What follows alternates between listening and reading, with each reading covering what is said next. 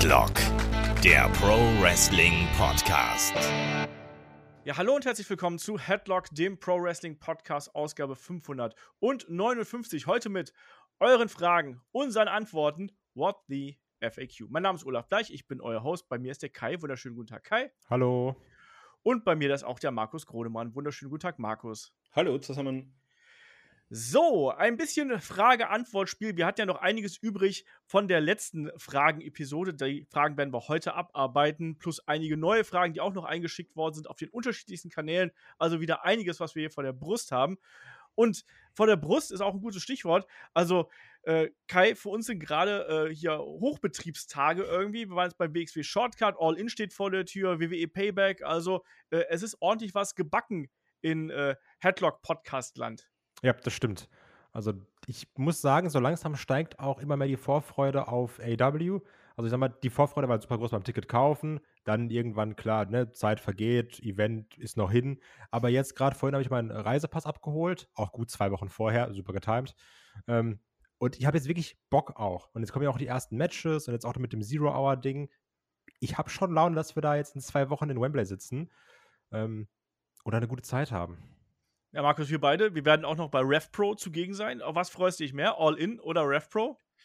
Ja, schwierig. Bei RevPro sehe ich mal äh, eine ganze Menge Leute von New Japan, die ich noch nie gesehen habe. Also auf das freue ich mich grundsätzlich schon. Habe immer noch die Hoffnung, dass ich zumindest noch eine oder vielleicht zwei Shows mitnehmen kann, zusätzlich an dem Wochenende. Was? Wann das denn? Ja, mal schauen, was sich noch so irgendwo ergibt. ich habe jetzt gesehen, am Montag gibt es noch so ein Mystery Tag Team Ding äh, nachdem wir erst abends heimfliegen, bin ich mir überlegen, ob ich das zumindest noch mitnehme. Konsequent, warum auch nicht? Nee, also RevPro und All-In werden es für mich sein. Ich freue mich da auch schon sehr drauf. Ich freue auch mich auch drauf, äh, einige von euch da draußen zu sehen. Wir wissen auch, dass einige ähm, liebe Menschen aus der Headlock-Community natürlich auch äh, vor Ort sind. Und bin gespannt drauf, wer einem da so über den äh, Weg läuft. Ansonsten, äh, wenn ihr hier bei YouTube unterwegs seid, dann merkt das schon so. Haha, hallo, es gibt mal wieder ein Video. Wir machen das häufiger. Ähm, das ist auch eine Konsequenz daraus, dass wir jetzt bei YouTube die Kanalmitgliedschaften eingeführt haben. Ich bin auch schon dabei, den 2021er Jahrgang fleißig zu rendern und dann auch äh, peu à peu dann hochzuladen. Da könnt ihr euch dann auch drauf freuen. Da gibt es dann einmal die große Ankündigung, hey, 2021 ist da und dann nochmal jede Menge Podcasts. Und natürlich jetzt in der vergangenen Woche auch jede Menge, ja, Unterstützungs Unterstützer-Podcast quasi mit dabei. Markus und ich gehen nochmal auf den G1 Climax für New Japan ein. Es gab nochmal das Magazin und natürlich auch das Match of the Week. Also das gibt es auch. Und äh, in der kommenden Woche, ja, dann geht es dann eben auch los mit äh, ja, der Berichterstattung zu All In. Und äh, in der kommenden Woche sprechen wir über den Plane Ride from Hell. Ich hoffe, den erleben wir nicht, wenn wir da alle Richtung England düsen, sondern das ist dann der Wochenend-Podcast, den haben Markus und ich dann schon aufgenommen. Aber weil wir noch so viele Fragen hier auf der Heile, Halde haben und weil natürlich auch noch so viele Fragen reingekommen sind, legen wir jetzt hier an der Stelle auch gleich los und wir starten mit dem guten Romy Bodoni auf Discord. Übrigens auch danke für diesen wunderschönen Namen an der Stelle. Ähm, das ist, geht ein bisschen in die Classic-Richtung. Der Kai kann sich erstmal zurücklegen, kann sich irgendwie ein Bier nehmen oder ja. was auch immer er da so zur Hand hat. Prost. Prost, genau. Also, die Frage ist, als Hulk Hogan beim Bash at the Beach 1996 zum Heel turnte, müllten die ZuschauerInnen den Ring mit äh, allem, was sie gerade in den Händen hielten, zu. Ähm, als Shawn Michaels 2005 nach Montreal zurückkehrte und dort die Heel-Promo hielt, brachte er die Fans dort gezielt gegen sich auf. Ähm, dort flog allerdings gar nichts in den Ring, obwohl er das Publikum immer wieder provozierte. Hatte WWE und ähm, WCW eine andere Müll in den Ring werf Policy? Wollte niemand ein Haar an Shawn Michaels Sexy Boy Körper krümmen? Also, Markus, wie siehst du das hier mit, den, äh, ja, mit dem Müll im Ring? Ja, ich sehe es mal, einerseits sind es neun Jahre später, da sind die Leute vielleicht ein bisschen schlauer gewesen und die Kanadier sind vielleicht noch nicht solche Müllschweine wie die Leute damals beim Bash at the Beach. Also vielleicht gab es da auch nicht so viel in der Halle oder das war halt damals dann auch nicht mehr so en vogue. Also ich kann mich auch erinnern, in den 90ern war es ja auch noch gang und gäbe, irgendwie Leute mit dem Laserpointer äh, zu oh versuchen Gott, ja. zu blenden. Ähm, das, das war dann wahrscheinlich 2005 einfach so nicht mehr der Fall so würde ich es mir mal am ersten erklären. Also ich glaube nicht, dass es eine, eine Müll-Policy gab. Also ich glaube, die Policy auf jedem Ticket ist äh, nicht in den schmeißen, sonst wird man rausgeworfen. Ähm, Hat man vielleicht 1996 beim Bash at the Beach nicht so gemacht, beziehungsweise war es auch nach dem Main Event, wen hätte man da noch rauswerfen wollen. Äh, ja, also ich denke einfach mal, die Leute waren vielleicht dort ein bisschen zivilisierter und der, der Hass auf Shawn Michaels war vielleicht auch nicht so groß wie damals der auf, auf Hulk Hogan. Ich glaube auch, man, dass äh, ähm, 2005 mit Montreal ist auch eine andere Zeit, ne? Und ich glaube, dass man da vielleicht auch ein bisschen anders sozialisiert gewesen ist, wrestling-technisch, ne? Und dass man auch einfach da sehr oft gesagt worden äh, bekommen hat: Leute, schmeißt nichts in den Müll, sonst fliegt da raus. Also, in den Ring. Ich, in den Ring, meine ich ja. Ähm, schmeiß nichts in den Müll, schmeiß alles in den Ring. genau, schmeißt äh, nichts in den Ring und man, man weiß das ja eigentlich. Und inzwischen ist es ja auch so, dass es ja normalerweise von den Veranstaltungen auch so Durchsagen gibt, wie Ne? Bitte, bitte nicht die Wrestler anfassen, bitte nicht äh, irgendwas in den Müll werfen oder sonst irgendwas. In den Und da Ring. ist man ja schon ein bisschen. Was? In den Ring. Habe ich schon wieder in den Ja. Müll gesagt? Ich bin doch heute zu dumm für. Machen wir weiter. Der ähm, Romy hat noch gefragt, äh, Sting blieb WCW bis zum Schluss treu, aber angenommen, er hätte in den 90ern gewechselt. Was denkt äh, ihr, wie seine Karriere in der WWF, WWE verlaufen wäre? Je nach Zeitpunkt hätte Vince McMahon ihn gepusht oder begraben. Was wäre das beste Booking für ihn gewesen? Hätte er äh, gegen die Backstage-Politics der Klick eine Chance gehabt? Oder besser 1998, Nash weg, Hall weg, Michaels weg, dafür mitten rein in die heiße Stone Cold-Phase? Ja, frage ich auch erstmal den Markus. Markus, wie siehst du das? Ähm, ja, also ich glaube, wir haben ja mal gesehen, ähm, zumindest nach den, Monday, äh, nach den Monday Night Wars, war es ja schon so, dass Vince McMahon da immer noch ja, ein bisschen nachtragend war. Also wenn ich mir an dieses äh, Sting gegen Triple H Match bei WrestleMania denke, ähm, das war irgendwie so der aufgewärmte Monday Night War. Ähm, wenn es natürlich währenddessen passiert wäre und wahrscheinlich auch für eine, für eine gewisse Summe, kann ich mir schon vorstellen, dass man ihn da stark hätte darstellen wollen. Also ich kann mir tatsächlich das, was sich viele Fans ja gewünscht haben und nie bekommen haben, vorstellen, dass es vielleicht irgendein ein Match gegen den Undertaker hätte geben können. Ähm, und ja, wenn man sich so die, die Main-Event-Phase ansieht, also wann, wann hätte er denn wechseln sollen? So die, die große Sting-Phase kam dann so ab 96, 97 mit diesem Crow-Gimmick.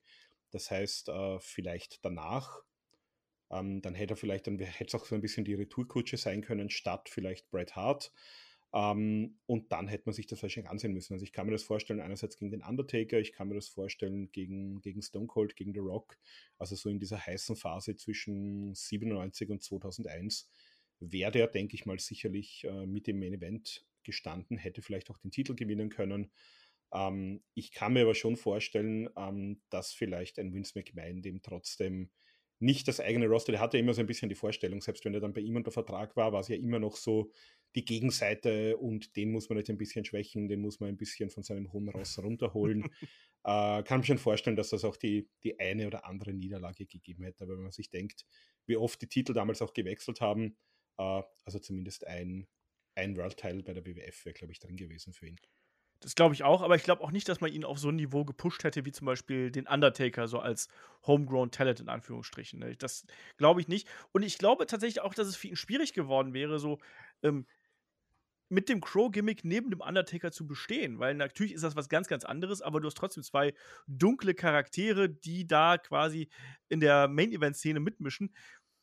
Ich glaube, das wäre eine große Herausforderung äh, geworden und ich bin auch dabei. Ich glaube auch, dass Vince McMahon zwischendurch immer mal wieder gezeigt hätte. So, nee, also du bist keiner von uns, Junge, ne? Du bist keiner von uns und du musst auch hier und da mal eine deutliche Niederlage einstecken oder irgendwas Demütigendes über dich ergehen lassen, damit das da eben weitergeht. Kai, hast du da eine Meinung zu? Weiter. okay, okay, der Kai schiebt also.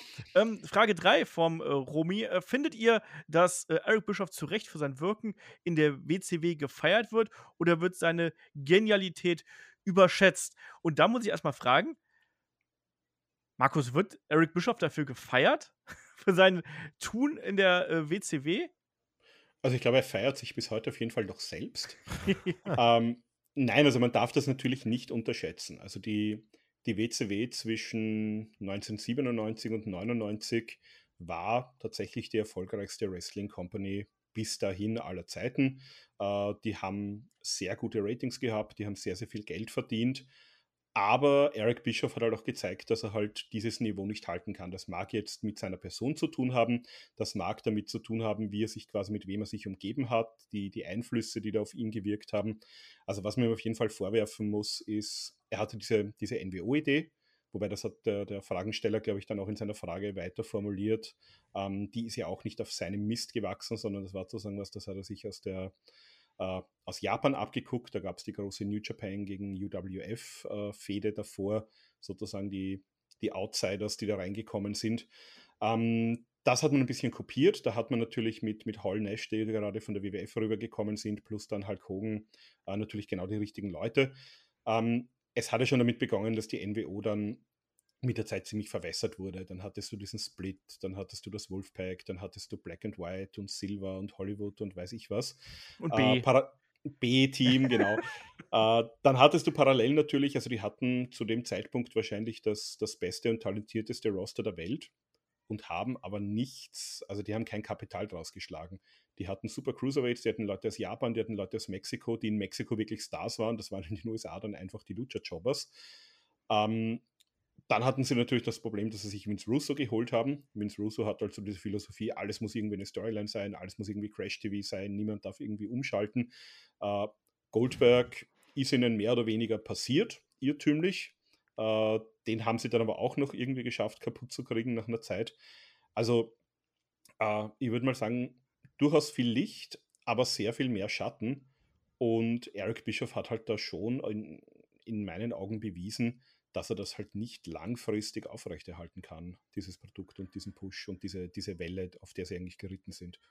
Ich würde auch sagen, dass Eric Bischoff äh, der richtige Mann zum richtigen Zeitpunkt äh, gewesen ist, ähm, um diese Welle zu fahren, weil Ted Turner auch dazu bereit natürlich gewesen ist, ihm quasi ja diesen Rückenwind zu geben, um dieses äh, Seefahrer die Seefahrer-Metapher einfach mitzunehmen.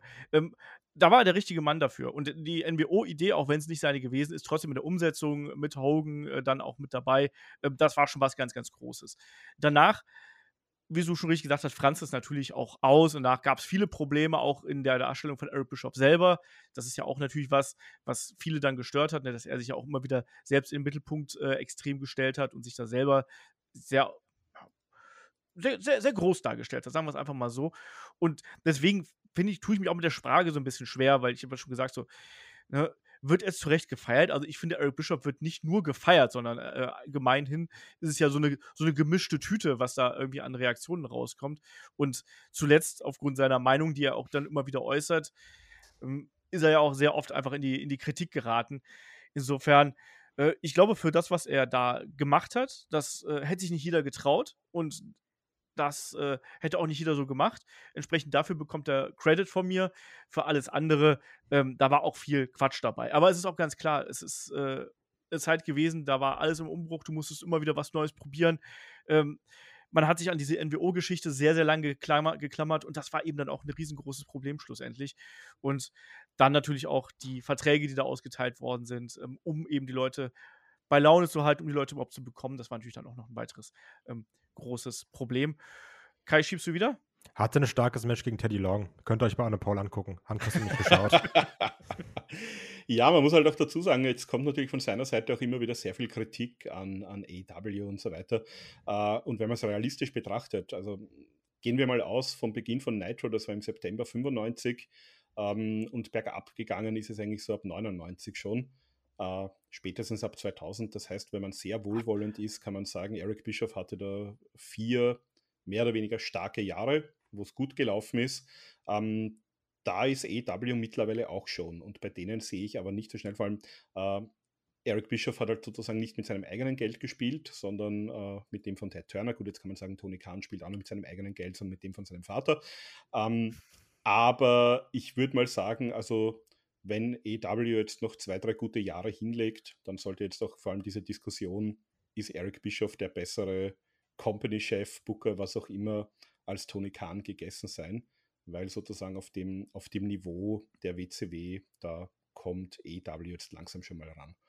Ja, und bei der WCW hat es ja schon viel früher äh, Ermüdungserscheinungen breit gemacht. Ne? Also, wir haben gerade Sting angesprochen das große Match zwischen Sting und Hogan und das Ende danach und das, was dann darauf folgte, war ja so die erste, der erste Schlag ins Gesicht, dann die Art und Weise, wie man, wie man Goldberg verbuckt hat, einfach, wie man dann den vor die Wand gefahren hat damals. Ja, man, ne? hat, auch, man hat auch das komplett, also man, man hat Bret Hart mit einer Ach. tollen äh, Shoot-Story am Silbertablett serviert bekommen und hat keine Ahnung gehabt, was man mit dem tut. Der war dann irgendwie der, der Zufalls-Special Referee bei diesem ja unsäglichen Sting-Hogan-Match bei Starkid 97. Also äh, man hat mehr Leute, glaube ich, verbockt als gut dargestellt. Ein paar sind ihnen passiert. Ein paar Sachen haben ganz gut funktioniert und man hat unglaublich viel Potenzial liegen lassen. Also, äh, wenn man sich ganz ehrlich ist, eigentlich hätte WCW diesen Monday Night War gewinnen müssen. Damals. Das ist ein äh, stabiles Statement, über das man natürlich auch vortrefflich diskutieren kann. Das machen wir jetzt hier an der Stelle nicht, weil ich glaube, dann kommen wir daraus nicht mehr raus. Und dann kommt der Kai gar nicht mehr zu Wort. Wir haben nämlich noch so ein paar mehr äh, Klassikfragen hier gehabt.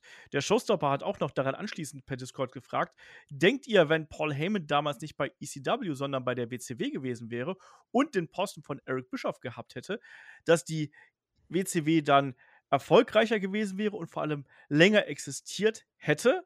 Markus, wie siehst du das? Also wäre da äh, Paul Heyman der bessere Mann gewesen? Ich bin ehrlich, ich zweifle daran. Also auch Eric Bischoff hat im geschäftlichen Bereich falsche Entscheidungen getroffen, aber Paul Heyman soll ja als Geschäftsmann noch, ja, ja, ich sag mal, eine mittlere Katastrophe gewesen sein, was das angeht.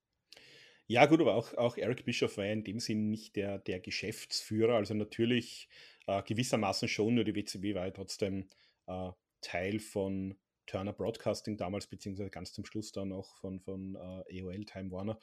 Also ich glaube, wenn man wirklich äh, Paul Heyman diese kreativen Zügel als Headbooker in die Hand gegeben hätte, es hätte halt sehr viel anders ausgesehen. Also ich weiß nicht, ob wir die NWO in der Form so bekommen hätten. Äh, ich kann mir trotzdem vorstellen, dass es irgendeine Art von Hogan-Heel-Turn gegeben hätte. Ich glaube halt, dass der sehr, sehr stark auf dieses junge Talent gesetzt hätte, das da gewesen ist. Das haben wir bei der ECW ja schon gesehen. Viele Leute, die wir dann bei der WCW später gefeiert haben, die hat ja eigentlich Paul Heyman erst so auf, in den USA auf den Radar gebracht. Also sei es ein Rey Mysterio, ähm, sei es ein, ein, Chris Benoit, der eigentlich vor allem in, in, Japan aktiv war, sei es ein Eddie Guerrero. Ich glaube, dass der sehr, sehr viel mehr mit den ganzen äh, Luchadors gemacht hätte. Ich glaube, dass der sehr, sehr viel mehr mit den Leuten aus Japan und aus New Japan gemacht hätte. Ähm, ich glaube, wir hätten da sehr viel früher auch einen, äh, einen Jericho, einen Chris Benoit, einen Eddie Guerrero in, an prominenter Stelle auch im, äh, im Main Event Titelpicture gesehen. Also ich glaube, die, die Qualität der Main Events wäre deutlich höher gewesen. Ähm, ansonsten ist es halt, ja, wär, ist auch ein Thema, über das man vortrefflich wahrscheinlich diskutieren könnte. Ja, auf jeden Fall. Auf jeden Fall. Ja, und natürlich auch, wie, wie wäre Paul Heyman mit so großen Talents umgegangen, wie eben einem, einem Hogan, einem Flair, einem Sting und so weiter und so fort. Ne? Ähm, ECW war ja schon, da war er der, der Hahn im Korb. Er war quasi der erfahrenste, plus eben Leute, die noch mit reingeholt worden sind. Aber er war wirklich der Anführer dahinter. Aber wenn du dann Leute da hast, die schon bei WrestleMania auf der größten Bühne gestanden äh, haben, wie, wie ein Hogan zum Beispiel, oder die eben schon zig Title Reigns hinter sich haben, hätten die sich von Paul Heyman da führen lassen, hätten die sich leiten lassen. Ich glaube, Paul Heyman hat bei der WCW allein aufgrund der unterschiedlichen Struktur des Rosters ein ganz schönes Pfund zu tragen gehabt, um es mal so auszudrücken, oder? Ja, also ich meine, wir, wir kennen das ja auch aus Erzählungen und auch was er selbst gesagt hat also Backstage, der hat ja auch die Leute, äh, die, die haben ja alles für ihn getan, sein, sein Roster. Die hat er da aufgepeitscht und hat sich quasi motiviert und gesagt, wir sind die Alternative, wir sind die Kleinen, wir gehen da jetzt raus, wir lassen uns nicht von der WWF und von der WCW zerstören. Ähm, den Hebel hätte er ja gar nicht mehr gehabt, weil dann wäre er eigentlich derjenige im Mainstream-Produkt gewesen. Das heißt, die, die Motivationsstrategie hätte eine andere sein können. Gut, gegen die WWF wäre es immer gegangen. Also ich glaube, die Motivation wäre dann einfach gewesen, äh, die WWF, die gibt seit, äh, was waren es damals, 40 Jahren, 35 Jahren, äh, dass der Platz hier, wir sind hier, wir, haben, wir wissen, wir haben die besseren Leute, wir haben die jüngeren Leute. Ich denke, dass die, diese, diese Motivationsreden dann eher dorthin gegangen wären und ich glaube, einen Hogan hätte er vielleicht, ähm, also Hogan kriegst du immer mit Geld und Hogan kriegst du immer mit Hogan. Ähm, aber ich glaube, ja. vielleicht einen, einen Hulk Hogan hätte er vielleicht irgendwie in diese Richtung kriegen können, von wegen, ähm, zeig jetzt, äh, also du, du, du, hast jetzt hier die Chance, dem Vince McMahon zu beweisen, dass du ihm nicht zum alten Eisen gehörst. Ich kann mir vielleicht vorstellen, dass er vielleicht mit Hogan sogar dann gearbeitet hätte, zu sagen, ähm, zeig eher, was du im Ring kannst. Mach nicht nur sozusagen die, die Hulk Hogan-Matches, die wir aus der WWF kennen, sondern zeig uns den, den Hulk Hogan aus Japan, äh, aus den frühen 80ern, dass er vielleicht irgendwie mal die, die Leute überrascht hätte mit einem, sage ich mal, guten, äh, inhaltlich guten Hogan-Match, dass das vielleicht eine Motivation hätte sein können. Also ich kann mir vorstellen, dass es vielleicht dann eher ein bisschen in diese Richtung gegangen wäre. So zeig quasi Vince McMahon, dass du jetzt hier nicht im, im, zum Seniorenbund dazugehörst, sondern dass das noch drauf hast. Gerade einen, einen Randy Savage hätte man so natürlich super bekommen können auch. Ähm, der hat ja doch ziemlich lange auch noch zeigen können, äh, was er drauf hat. Ich glaube zum Beispiel nicht, dass wir unter einem Paul Heyman noch einen Ultimate Warrior bei der WCW gesehen hätten. Ich weiß nicht, ob wir wirklich einen Roddy Piper gesehen hätten, zumindest nicht in dieser Form. Äh, ich glaube, wir hätten ganz sicher keinen Vince Russo gesehen, also weder vor noch hinter den Kulissen. Ähm, aber es ist halt auch die Frage, wann brennst du kreativ aus? Ich meine, die WCW, ähm, das waren gute sechs bis sieben Jahre, äh, bei der ECW aber natürlich auch nicht in dieser Frequenz. Äh, du hattest halt dann doch zweimal zwei Stunden plus einen monatlichen Pay-Per-View. Äh, das musst du halt auch irgendwie mit, mit Leben und mit Inhalt und mit Kreativität füllen. Das auf jeden Fall. Ist eine spannende Frage, ne? Ähm, wie das wohl ausgegangen wäre, wie so viele Was wäre, wenn Fragen. Ähm, kann man auch vortrefflich drüber diskutieren. Haben wir jetzt hiermit ein bisschen getan. Ähm, kommen wir trotzdem mal Richtung aktuelles Geschehen, damit der Kai auch was zu tun hat. Let's Ähm, go. Let's go. Thomas der Zweite hat per Discord gefragt, ähm, hat AEW mittlerweile zu viele WWE-Leute und Allstars im Roster? Zu Beginn von AEW bestand gut die Hälfte des Rosters aus Indie-Leuten und die andere Hälfte aus Leuten von Ring of Honor, Impact, TNA, New Japan. In den Jahren, ging, äh, ging, äh, in den Jahren seit Beginn sind viele entlassene Leute äh, rausgegangen und Leute, die den Vertrag auslaufen, lauf- auslaufen haben lassen, sind zur WWE rübergewandert und sind auch von der WWE natürlich rübergekommen. Wir haben Adam Cole, Andrade, Big Bill, Brody King, Brian Danielson und viele weitere. Sind das irgendwann zu viele? Wir haben jetzt fünf Stunden AEW. Wo sollen die dann alle hin? Ja, Kai, wo sollen die dann alle hin? Und haben wir zu viele alte WWE-Leute? Äh, Gut, ich sag mal jetzt so einen Namen wie jetzt auch ein Christian Cage oder hier unser allerliebster Big Bill. Das ist ja auch, glaube ich, so ein bisschen das Wrestling-Geschäft. Die waren dann nicht mehr bei der WWE, sind dann irgendwo durch die Indies vielleicht getourt, sind dann auch bei TNA oder Impact aufgetreten. Also es ist ja zwangsläufig so. Also jetzt vielleicht auch, wenn wir jetzt mal in zehn Jahren denken, dann werden wir bestimmt auch sicherlich Leute haben, wo du sagst, ach guck mal, die waren mal bei AEW und sind ja jetzt bei WWE. Das sind halt die zwei größten Firmen, ne? Also ich finde trotzdem, dass gerade wenn du jetzt an so Namen denkst wie ein Andrade oder ich persönlich jetzt auch bei einem Miro, ähm, dass es da wirklich darum ging, lass den von der WWE holen, so weil das ist dann eben krass, das ist dann wieder krass Debüt, Major Announcement mäßig, nur dass dann jetzt irgendwie Leute rüberkommen, jetzt auch ein Adam Cole, der jetzt auch besser eingesetzt wird, dass du so jemanden holst, macht ja auch Sinn und dass du da verschiedenes Talent reinholst. Du kannst jetzt ja nicht mehr nur noch auf die Indies setzen, weil du hast jetzt zwei große Firmen am Markt, die Leute wegholen. Also es ist ja klar, dass die dann auch, dass Leute rüberwechseln. Die Frage ist nur, machst du es, um sie rüberzuholen oder machst du es eben mit Sinn? Und ich glaube, da liegt der Unterschied und nicht nur darin zu sagen, der war mal bei WWE, deswegen sind da jetzt zu viele, sondern mit welcher Qualität holst du wen rüber und warum? Ja. Der Erfolgsdruck ist natürlich auch gewachsen, wenn man ehrlich ist, Markus, oder? Also, und wie holst du am besten große Quoten, indem du eben die großen Namen holst? Und die großen Wrestling-Namen, das sind nun mal die Namen, die bei der WWE gewesen sind, oder? Ja, also ein Stück weit schon. Ich man darf halt auch nicht vergessen, wir reden jetzt immer davon, da sind jetzt die Leute von der WWE gekommen. Es war aber wirklich, also ich sag mal, bis auf einen äh, Brian Danielson, der halt wirklich auch ein, ein gutes Angebot bei der WWE gehabt hätte und sich dann aktiv dazu entschieden hat, sind das eher Leute gewesen, die halt dort gekündigt wurden oder die halt dort wirklich äh, keine Zukunft mehr gesehen haben, wie ein Adam Cole. Und ansonsten äh, die großen Wechsel hatten wir eher mit Cody Rhodes jetzt mal in die andere Richtung. Also jemand, der sich da wirklich entscheiden musste, äh, wo er hingeht als nächstes. Und das hatten wir eigentlich umgekehrt, wenn wir es ganz ehrlich sind, wirklich nur mit Brian Danielson. Adam Cole. Ja, aber Adam Cole, ähm, dem Claudio Castagnoli doch, glaube ich, auch, oder? Ja. Also ja. ja, aber das, den, den würde ich jetzt nicht, also ja, aber das waren einfach Leute, die gesagt haben, ich sehe in der WWE nicht mehr die große Perspektive. Bei Adam Cole, gerüchteweise, hätte man eher als Manager gesehen. Von Keith Und- Lee, ja. Und Cesaro war, ja, äh, wie lange war der dort? Zehn, elf Jahre. Äh, und der hat, glaube ich, einfach gesagt, okay, also meinen, äh, meinen Horizont, den habe ich hier einfach erreicht. Mehr wird man mir nicht zugestehen. Und der hat sich wahrscheinlich einfach gedacht, mal sehen, äh, also ob es bei EW für mich besser läuft. Und aus meiner Sicht, also für ihn und auch für Adam Cole, war es die richtige Entscheidung. Ich glaube auch, dass es für Brian Danielson die richtige Entscheidung war. Also ich glaube, der kann sich da wesentlich besser im Ring äh, entwickeln und entfalten. Und wie wir wissen, ist er ja auch ähm, mittlerweile mit äh, im, im, Booking involviert. Also ich glaube, für den, und der hat selber gesagt, das war für ihn so irgendwie die Frage, äh, was kann ich tun, um dem Wrestling weiterzuhelfen? Und aus seiner Sicht war das offenbar äh, zu EW zu gehen. Übrigens, ich bin mir bei, bei Adam Cole bin ich mir gar nicht so sicher. Klar, wenn wir jetzt an die Geschichte denken mit Vince McMahon, der sagt, nenn dich mal um, weil wir haben so viele Coles und du bist jetzt der Manager von Keith Lee. Ja, mich würde halt interessieren, ne? Das ist ja eh Traumwelt, wir wissen es nicht. Was wäre, wenn jetzt ein Adam Cole in der Triple H WWE äh, präsent wäre, ne? Also ist dann die Frage, wäre dann immer noch ein Typ, aus dem nichts wird? Hätte dann so ein, weiß ich nicht, Johnny Gargano-Treatment, der ja auch eigentlich ein Triple H NXT-Guy war? Ähm, nur auf einem Adam Cole hat man ja sehr, sehr stark gebaut bei NXT. Das ist jetzt die Frage, ob man dann aus dem mehr gemacht hätte, unter dem Aspekt Triple H hat mehr Creative Control. Ne? Klar kann auch sagen, dass dann Vince McMahon mit dem Hammer dazwischen haut und sagt, der ist unter 1,75 raus. Kann auch sein. Ähm, nur das ist so eine Sache, die würde mich halt sehr interessieren, die wir nie erfahren werden, aber.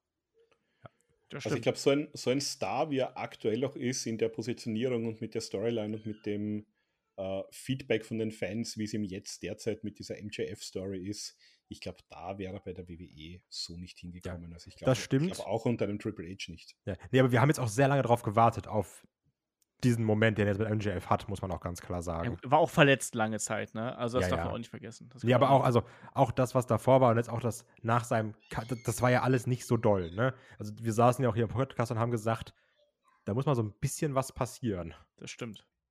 Das stimmt. Aber da kam halt auch noch ein bisschen Pech dazu. Also das, das möchte ich halt auch noch mal ganz kurz hervorheben. Nee, aber die Frage ist, hat man zu viel, also wir haben jetzt ein bisschen über den heißen Brei herumgeredet hier, aber hat man denn jetzt zu viele WWE als Stars und zu viele ehemalige WWE-Stars? Ich will jetzt eine kurze, knackige Antwort, Markus. Uh, nein, ich glaube, zu viele sind es nicht. Es ist halt die Frage, ob man sie alle optimal einsetzen kann. Aber wenn ich es jetzt so vergleiche mit, wo, kommen, wo kommt der Großteil des Rosters her und wie, wie ist der prozentuelle Anteil von den Leuten, die wirklich von der WWE äh, kommen, äh, würde ich nicht sagen zu viele. Aber man muss halt aufpassen, dass man halt nicht jeden, den, den die WWE entlässt, also verholt. Wobei, das hat man auch nicht gemacht. Also zum Beispiel einen Braun Strowman, der war ja auch am Markt verfügbar. Und den zum Beispiel, der hätte wahrscheinlich auch den einen oder anderen Fan noch irgendwie hinter dem Ofen hervorgelockt und gesagt, ah, schau mal, ein, ein großer Giant-Typ, der auch bei der WWE gepusht wurde. Äh, den zum Beispiel hat man ja offenbar ganz bewusst äh, nicht in den Roster geholt. Es ist nicht so, dass man sagt, alles, was die WWE irgendwie rauswirft, landet automatisch bei EW. Ich glaube, dass das schon Leute sind, wo Tony Khan zumindest sagt, dass sie da gewisses Potenzial, dass die auch ins Roster passen und ja, dass die auch entsprechend abliefern können. Aber du wolltest eine kurze Antwort, also bin ich schon wieder still. Kai. Kurz sage ich ja. Grund, man hat am Anfang zu viele gut und zu viel auf Quantität gesetzt, um diesen Effekt zu haben. Guck mal, der ist von der WWE. Andrade. Ich tendiere, ich tendiere eher zu, zu Kai, muss aber auch dazu sagen, mit dem, mit dem Bonus hinten dran, man hat da auch viele geholt, die es im Ring noch zeigen können und die gut zum Produkt passen. Also FTA zum Beispiel ist, wie ich finde, Parade-Team, äh, was bei WWE wahrscheinlich nicht so gut angekommen wäre. Jetzt unter Triple H auch wieder eine andere Geschichte, aber wir wissen, Vince hat immer noch seine Finger hinten im Spiel. Aber zum Beispiel, die sind ein Paradebeispiel, die bei AEW viel, viel besser funktionieren, als sie wahrscheinlich bei WWE funktioniert hätten. Claudio Castagnoli, auch so jemand, der bei äh, AEW besser funktioniert, wenn auch nicht optimal eingesetzt worden ist. Von daher ich, tendiere ich da zu einem Ja mit einem Aber hinten dran. Ähm, wir haben auch noch ein paar mehr Fragen, nämlich hier noch, ähm, sollte man AW und Ring of Honor stärker trennen, also noch stärker trennen? Das fragt der Demon Denwapte per YouTube. Also geht in Richtung, war es vielleicht ein Fehler, AW und Elevation einzustampfen? Ähm, kurz gesagt, ich denke ja, da ist die Möglichkeit äh, der Beschäftigung, Erprobe und eventuelle Einleitung der Wrestler und Fäden gewährleistet und immer noch äh, tun würde. Ähm, das sehe ich bei Collision, aber auch bei Rampage nicht. Ähm, Und daran anschließend hat auch der Showstopper nochmal gefragt, findet ihr auch, dass Ring of Honor sich genauso anfühlt wie ECW damals bei der äh, WWE? Also nur lieblos den Namen dahin geklatscht, aber nichts zu tun mit dem Original. Fangen wir vielleicht erstmal hier mit dem Punkt ähm, AEW und Ring of Honor. Ich muss sagen, das hat man schon stärker getrennt, Kai. Das war über lange Ja, ja, Monate wirklich ein großer, großer Punkt. Ja. Ähm, ja, Ring of Honor ist noch da, aber es ist längst nicht mehr so ein Fokus, wie es früher mal gewesen ist.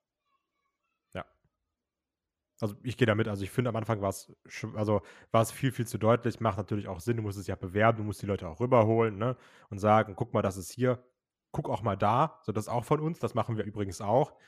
Ähm, sie haben es stärker getrennt, trotzdem hat man da meiner Meinung nach auch viel Schaden, in Anführungsstrichen, mit angerichtet, weil es wirklich eine nervige Zeit war. Und das war wieder dieses legendäre, mit einem Arsch auf zehn Hochzeiten tanzen, weil das war dann, wir müssen das Event aufbauen, das Event aufbauen, müssen Ring of Honor aufbauen, das Ring of Honor Event aufbauen. Ähm, das war so ein bisschen das Problem dabei. Markus, wie siehst du das? Ich meine, wir haben jetzt die ganzen äh, vergangenen Ring of Honor Pay-Per-Views ja auch auf Patreon, Steady und auch auf YouTube dann logischerweise ähm, besprochen für Supporter. Ähm, ich sag mal, dafür, dass man gerade am Anfang so viel Zeit vom AEW-Produkt in Ring of Honor gesteckt hat, ist das gar nicht mal so geil, oder? Also im Ring schon, Also- aber so vom Aufbau und von den Stories und von allem drumherum ist eher so, meh. Ja, man muss halt also äh, ein paar Dinge von wegen ähm, Dark und Dark Elevation einzustellen, ob es ein Fehler war. Ähm, die Frage stellt sich nicht, denn mit Collision wurde da auch ein neuer TV-Vertrag mit Warner Bros. Discovery unterzeichnet und eine der Bedingungen war, dass die gesagt haben, wir wollen sozusagen die Exklusivrechte auf alles, wo EW draufsteht. Und äh, Dark und Dark Elevation waren YouTube-Shows, die hatten mit, äh, mit der Fernsehausstrahlung nichts zu tun und dementsprechend hat man die eingestampft, weil die offenbar kein Interesse hatten, jetzt diese, diese YouTube-Shows auch noch irgendwo unterzubringen. Ähm, das heißt, das ist eigentlich der Hauptgrund, warum es die nicht mehr gibt. Und bei Ring of Honor, naja, da hat Tony Khan ja auch ein bisschen Zugzwang gehabt. Also die standen zum Verkauf. Die haben äh, zuvor Sinclair Broadcasting gehört. Das ist ein großer, äh, ja, ein, eine große Firma, die sehr viele TV-Sender in den USA, also Sendestationen besieg, äh, besitzt. Die haben wirtschaftliche Schwierigkeiten gehabt, die haben abgestoßen. Ähm, Ring of Honor war für die nicht mehr profitabel. Und jetzt gab es halt offenbar die Situation, Tony Khan konnte sagen, ja, nehme ich. Oder die hätten gesagt, ähm, okay, wir verkaufen die, die Videorechte wahrscheinlich an die WWE, die zahlen ein bisschen was dafür und dann wird das restliche Produkt eingestampft. Also äh, weder ein Vince McMahon noch ein Triple H hätten, glaube ich, großes Interesse gehabt, diesen Ring of Honor Brand irgendwie am Leben zu erhalten. Und jetzt hat Tony Khan halt mal gesagt, okay, ich bezahle dafür, ich nehme das Ding. Es gibt da eine, der hat es natürlich mal versucht, irgendwie bei Warner Bros. Discovery unterzubringen. Die haben offenbar gesagt, nein. Jetzt hat er gesagt, okay, es gibt da ohnehin eine Streaming-Plattform, die können wir wahrscheinlich mit moderaten Mitteln weiter ausbauen. Die ist schon da. Äh, die, die modernisieren wir ein bisschen, die stellen wir auf neue Beine, auch technisch äh, integrieren das sozusagen. Der hat ja auch mehrere Firmen, die sich mit Technik, äh, technischen Themen beschäftigen, nebenbei. Ähm, das heißt, es ist ja nicht alles so am freien Markt entstanden, dass der jetzt einfach sagen kann, ich mache das jetzt so, wie ich will und dann mache ich halt die Ring of Honor TV-Show zwei Stunden, sondern der musste sozusagen mit diesen Karten spielen, die er bekommen hat. Der wollte das Produkt haben. Der hat gesagt, diese Library stelle ich zur Verfügung. Es gibt weiterhin diese Pay-per-Views. Und fürs TV-Produkt hat sich halt noch nichts Besseres gefunden als halt äh, dieses Streaming im Honor Club. Und ähm, natürlich musste er halt wirtschaftlich arbeiten. Das heißt, das wird jetzt einfach im Rahmen von Collision aufgezeichnet. Wir hatten teilweise, glaube ich, in den Universal Studios so einzelne Tapings. Das heißt, dass du da jetzt natürlich nicht äh, das gleiche Niveau und die gleiche Zeit und das gleiche Geld reinstecken kannst, wie bei Dynamite oder Collision, ist auch klar. Ähm, ich würde nicht sagen, dass es nur so ein Schatten der alten Ring of Honor ist, also vielleicht der ganz, ganz alten Ring of Honor zu Beginn der 2000er, aber so wie Ring of Honor eigentlich die letzten fünf, sechs Jahre war, äh, auch vom TV-Produkt, vom Talent her, das ist eigentlich sehr, sehr ähnlich, würde ich sagen, also auch von den Leuten, die wir dort sehen. Und ja, es ist halt eine Nische. Also sie zahlt sich offenbar aus. Honor Club läuft offenbar hinreichend gut, dass sich das Ganze finanziell wahrscheinlich zumindest das Nullsummenspiel irgendwie darstellt. Äh, die Pay-Per-View-Zahlen sind gut genug, äh, dass das auch soweit profitabel sein dürfte.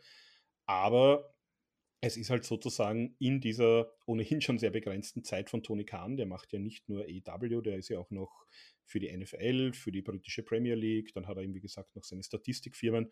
Also der hat ja viel zu tun. Und jetzt da zusätzlich noch Ring of Honor äh, zu bucken und zu produzieren, ja, das ist halt wahrscheinlich das Beste, was im Rahmen der derzeitigen Möglichkeiten, sowohl finanziell als auch zeitlicher Ressourcen gesehen, äh, ist das wahrscheinlich das Beste, was geht. Und es, es, ist für mich immer noch die bessere Alternative zu, ich kann mir vielleicht alte Ring of Honor Shows am WWE Network ansehen und der restliche Brand ist tot. Und die meisten Leute, die bei Ring of Honor äh, gearbeitet haben, hören halt entweder auf mit Wrestling oder dümpeln irgendwo in anderen Indies herum. Ja, wobei ich halt da sagen muss, so richtig nach Ring of Honor, der Ring of Honor Flair ist es eben auch nicht mehr. Ne? Also ich finde, bemessen daran, wie Tony Khan das damals angekündigt hat, haben wir uns da alle doch was viel, viel Größeres vorgestellt. Ja, das natürlich schon, ja. Also ich kann mir vorstellen, wenn es irgendwann mal diesen, äh, er hat ja schon mehrfach gesagt, er hätte ja gern sozusagen das EW-Produkt komplett irgendwie mit, mit Warner Bros. Discovery auch im Streaming-Bereich und so verheiratet. Für ihn wäre das halt das, die, die perfekte Plattform, wenn das irgendwie auf Max oder so laufen könnte. Äh, also ich kann mir vorstellen, wir haben das ganz, äh, ich glaube letztes Jahr oder schon ein bisschen länger her, als er Ring of Honor gekauft hat, haben wir ja einen Podcast dazu gemacht. Und da haben wir auch so ein bisschen die Streaming-Optionen durchgesprochen. Und ich kann mir das immer noch irgendwo vorstellen, wenn die sozusagen wirklich einen Gesamtpaket-Deal machen, äh, dass einfach diese Library gemeinsam mit der EW Library zum, zum Streaming-Dienst ZZ Max oder, oder ein anderer wandert und dass, wenn vielleicht auch die Pay-per-Views mit angeboten werden, sei es jetzt im Rahmen vom regulären Programm oder eben, wie es bei UFC ist, du, du bezahlst dann extra, äh, kann ich mir vorstellen, dass vielleicht auch diese, diese 2, 3, 4 Ring of Honor Pay-per-Views im Jahr da irgendwie dann mitlaufen. Also ich glaube, das ist irgendwie so ein Deal-Sweetener, wo er dann sagen kann, okay, das Geld, das ich ausgegeben habe, ich wieder zurück. Ich kann das Ding im Rahmen der jetzigen Produktion mit weiterlaufen lassen und ich habe einen Abnehmer und die Fans haben einfach die Möglichkeit, äh, diese komplette Bibliothek irgendwo zu sehen. Müssen nicht extra dafür bezahlen ja. vielleicht, sondern wenn es irgendwie bei meinem 10 oder 15 Dollar Max-Abo mit dabei ist, ja, super Deal für die Fans und wahrscheinlich auch gar nicht so ein schlechter Deal äh, für EW und für, für Warner Brothers die Frage, die Frage ist halt eben, ob Warner Ring of Honor überhaupt wollte, äh, will. Das war ja zuletzt immer das also Problem. Also so wie es derzeit ausschaut, ja nicht. Ja, eben. Also ich, genau. ich sehe ich seh auch tatsächlich nur die Chance, dass irgendwie dann so als, als Gesamtpaket, so. dass man vielleicht sagt, pass auf, zahlt es vielleicht mal, ich weiß es nicht, eine halbe Million mehr und dafür ist halt das auch ja, gut. drin. Also du, du verschabelst das Ding einfach, sagst du einfach, wie es ja, ist, weil das, das, will halt keiner, also das, das muss man halt ganz klar, klar sagen, Warner will das Ding nicht, Warner will Ring of Honor nicht und äh, das, ich, ich bin mir sehr sicher, dass man das anders geplant hatte. Ich glaube schon, dass Tony ja, gesagt hätte, hier, äh, wir haben das große Wrestling-Paket, wir haben AEW, das große Flaggschiff, da hinten dran Ring of Honor es, und ne? Halt Synergieeffekte halt und so. Ja, es ist halt auch wirklich die Frage, äh, wen interessiert es denn tatsächlich, sich alte Ring of Honor Shows anzusehen? Also es gibt, es gibt diese Nische sicherlich. Aber erstens mal, ich habe so viel aktuelles Wrestling zum Schauen und wir wissen das ja auch von dem, was man so gehört hat vom WWE Network. Also die, die, äh, also als da noch so, so Zahlen für einzelne Shows rausgekommen sind, dass man jetzt wirklich hergegangen wäre und sagt, oh, die alten NWA-Shows, die alten Mid-South-Shows, die alten äh, äh, Texas von Eric Shows, das wurde halt, das lief alles unter dem Radar. Das hat sich schon der eine oder andere mal angeguckt. Also ich glaube, Ring of Honor würde dann Sinn machen, wenn ich wirklich sage, ich kann diese Library sinnvoll verwerten, sei es jetzt in Form von Dokus, von Specials, äh, gut, der DVD-Markt ist tot, aber dass ich vielleicht wirklich sage, sowas wie, äh, es gibt mal die große CM Punk-Doku zum Beispiel, oder die große Samoa Joe-Doku, oder die große Briscoe Brothers-Doku, wenn man jetzt zu diese, oder die große Brian Danielson-Doku, wenn man diese Hall of Famer hernimmt. Ich freue mich schon auf das Ende der, Sam der CM Punk-Doku. Aber da habe ich natürlich mit dem alten Ring of Honor Material äh, tolle Sachen oder ich gehe her und sage, äh, ich, ich mache so eine Compilation, die besten Matches aus Ring of Honor, Best of jedes Jahr. Äh, wenn ich das irgendwie sinnvoll vermarkte, kann ich es mir eher vorstellen, als dass jemand hergeht und sagt, boah, ich habe so Bock, dass ich jetzt nochmal Death Before Dishonor 2006 angucke. Das stimmt, aber da muss ich dir auch direkt hier die, die Knüppel zwischen die Beine werfen wir sehen ja, was man zum Beispiel bei der Fehde mit, Ring, mit, mit Samoa Joe und CM Punk draus macht. Das muss man doch eigentlich dafür nutzen. Eigentlich hättest du doch da viel mehr noch diese Werbetrommel rühren müssen. Eigentlich hättest du dafür zumindest, wenn und genau. wenn es nur auf YouTube läuft, aber am besten wäre es irgendwo äh, auf, auf TBS oder so nochmal gelaufen, äh, so wie so ein Countdown-Special. Da muss ich halt einfach ja. die 30 Minuten Doku machen oder ich gehe halt her. Äh, und, und wenn ich es nur auf meinen YouTube-Kanal stelle und sage, hier sind nochmal diese großen zwei oder drei Matches von damals einfach gratis zum Nachschauen. Das ist um ja das Problem, die hast du ja auch schon teilweise auf dem Ring of Honor-Kanal, ne? Also Ring of, der Ring of Honor-Kanal hat ja eine riesige Bibliothek mit so Throwback-Matches. Ja. Das haben sie ja auch, also die haben es ja auch schon genutzt. Das ist jetzt auch die Frage, ob AW dann wenigstens sagt, du, ich lade die einfach nochmal hoch. Also, ja klar, das weil der EW-Kanal einfach mehr Abonnenten hat und dann weiß ich halt im Rahmen der, der, der, der Ausstrahlung nochmal darauf hin, übrigens jetzt auf YouTube könnt ihr euch diese Matches nochmal ansehen. Ja. Es ist schwierig. Ich finde, man macht da zu wenig draus. Also, wie du auch gesagt hast, also man hat eigentlich dieses historische Material. Lass doch, lass doch Leute wie Brian Danielson sich da hinsetzen im Vorfeld der, des Matches von, von Joe und ähm, Punk. Damals, ich weiß noch, was darüber gesprochen worden ist. Und dann holst du noch ein paar andere Leute dazu, die aus der damaligen Zeit gewesen sind. Holst noch einen Mark Briscoe dazu, der erzählt hat, das hat Ring of Honor wirklich bekannt gemacht. Ne? Das war die Fehde, da hat die ganze Welt davon gesprochen und sowas. Ne? Also, und Christopher ja, Daniels, der dann auch sagt, ja, Punk wollte, dass ich von Collision weggehe. Ich hasse den. Tschüss. Oder wie es teilweise die WXW zu Beginn gemacht hat mit WXW Now, dass du sagst, äh, du setzt einen Wrestler hin und der präsentiert seine drei Lieblingsmatches aus der damaligen Zeit.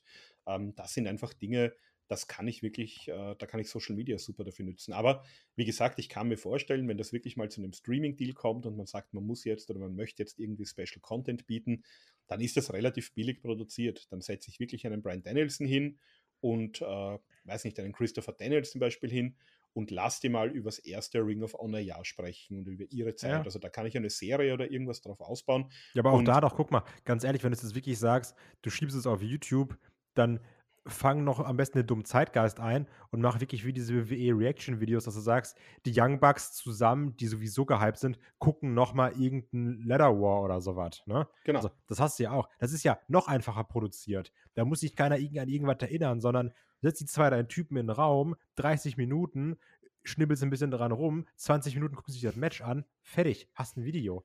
Also, das, ja, oder ich ne? verstehe auch nicht, warum er jetzt nicht im Vorfeld von All In hergeht und sagt, entweder äh, für alle, die es damals nicht gesehen haben, die Rechte haben sie ja wieder. Das war damals eine Ring of Honor Produktion. Äh, hier, YouTube, drei Stunden, guckt es euch gratis an, All In von 2018. Oder äh, vielleicht war ja das wirklich geplant mit Max. So hier, äh, ihr könnt All In 2018 nochmal sehen. Max-Abo, weiß nicht, 9,99 im Monat. Äh, da gibt es das jetzt als, als Special. Vielleicht noch mit einer kleinen Doku dazu, äh, so fünf Jahre später, die Young Bucks und äh, Kenny Omega sprechen darüber, wie war das damals. Also irgendwie, dass, dass dieses Material, das da ist, nicht mehr verwertet wird, ähm, das, das verstehe ich halt auch nicht ganz. Das Kann wird sicher personelle Ressourcengründe haben.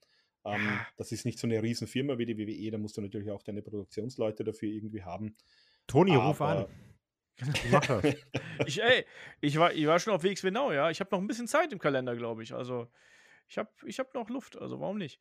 Ähm, der äh, Demon hat noch gefragt: äh, Findet ihr das Damenroster bei AW immer noch äh, zu schwach? Was könnte man besser machen? Das Damenroster an sich ist nicht schwach. Die Storys sind schwach. Das ist das yes. Hauptproblem. Oder? Kai. Ja, ja, genau, das ist es halt. Ne? Also, man, man hat ja auch gutes Talent nachgeholt. Es ist jetzt ja auch nicht mehr, dass du sagst, wir haben nur Britt Baker und Thunder Rosa, sondern du hast es auch mit einer Tony Storm, mit einer Saraya jetzt mal, egal wie die so im Ring ist, ne? aber auch mit einer Ruby Soho. Du hast ja viel Talent und, und auch das Talent, was du eigentlich hast, wie zum Beispiel wie eine Jade Cargill, auch da wieder, jetzt mal egal wie die im Ring ist. Ne? Und das, aber auch, was du aus dieser Streak gemacht hast und mit ihrer Betty-Section, das war ja alles nicht so gut. Und das ist eben das Problem, dass du mit den talentierten Damen, die du hast, nichts Vernünftiges anfängst. Ja. Das ist auch wirklich, also das, ich, ich habe kein Problem mit dem wrestlerischen äh, Talent, was da ist, sondern mein Problem ist halt eben, du hast, hast es bis jetzt fast noch nicht geschafft, auch nur eine vernünftige Story zu erzählen. Die Sache mit Britt Baker und Thunder Rose hat sich von allein erzählt. Und dann wird es halt auch schon immer weniger, Markus. Also, wie, wie siehst du ja, das? Ja, du hättest halt jetzt eine tolle Story gehabt, äh, die wurde teilweise auch aufgebaut, eben mit Jamie Hater yeah. und äh, Britt Baker und, und äh, sozusagen auch, auch Saraya und Tony Storm und, und ähm, Ruby Soho auf der anderen Seite. Nur ja, ähm, Jamie Hater ist halt verletzt. Ähm, was ich gut finden würde, wenn man das nutzt, ähm, das, das löst nicht wirklich das Storyline-Problem, aber das wird natürlich qualitativ nochmal ordentlich eine Schippe drauflegen. Äh, ich würde halt wirklich versuchen, irgendwie ähm, auch mit Stardom ab und zu was zu machen. Das heißt, zumindest im Rahmen von Forbidden Door ein, zwei Matches, wo du wirkliche Dream Matches präsentieren kannst. Äh, Stardom ist im Moment einfach die, die beste äh, ja, Frauen-Wrestling-Liga der Welt. Da hast du unglaublich talentierte Leute und die gehört dem gleichen Konzern wie New Japan.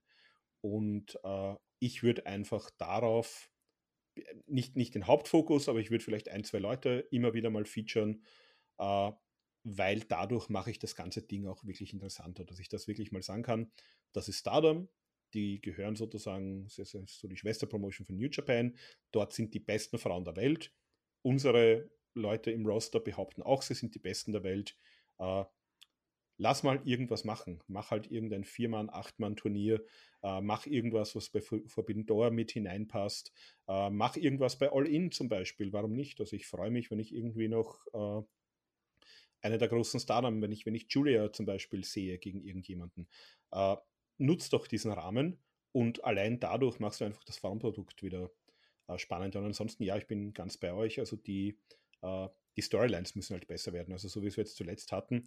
Es hilft halt auch nichts, wenn ich jetzt irgendwie zwei Frauen äh, sage, okay, wir haben sonst kein Frauenmatch auf der Karte, es muss ein Frauenmatch auf der Karte sein, jetzt gibt es halt irgendeinen Britt Baker Squash. Äh, das interessiert halt auch niemanden.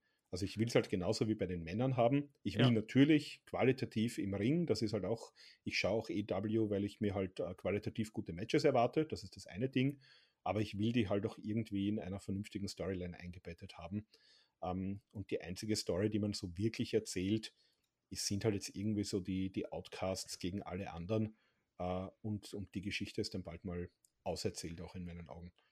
Ja, eben. Da passiert ja auch, jetzt auch nichts Aufregendes. Ne? Das ist jetzt auch eher nach Schema F und es ist halt eben nichts Spannendes. Und ich glaube, dass so eine Kooperation mit Stardom, das wäre halt was Geiles, um die Hardcore-Wrestling-Fans abzuholen, aber ich, das ist halt auch dann die, die Nische quasi nochmal. Ich glaube, was du brauchst, um den Mainstream zu erreichen, sind gute Stories. Du musst irgendwie versuchen, Charaktere zu kreieren, damit du damit auch vorne weggehen kannst. Mit Britt Baker hat man das geschafft, aber irgendwie auch, eine Tony Storm ähm, ist eine tolle Wrestlerin, haben wir schon tausendmal gesagt, haben auch schon den Weg lange mitbegleitet, haben auch schon mal einen Podcast drüber gemacht. Mella hat da sehr äh, schöne Worte auch zu äh, gefunden damals. Aber irgendwas fehlt. Und da fragt der David nämlich, also nicht unser David, sondern ein anderer David, glaubt ihr, dass wir nochmal ein Comeback von AJ Lee sehen werden? Zum Beispiel bei AEW. Der äh, Ehemann ist ja hier Gewehr bei Fuß quasi.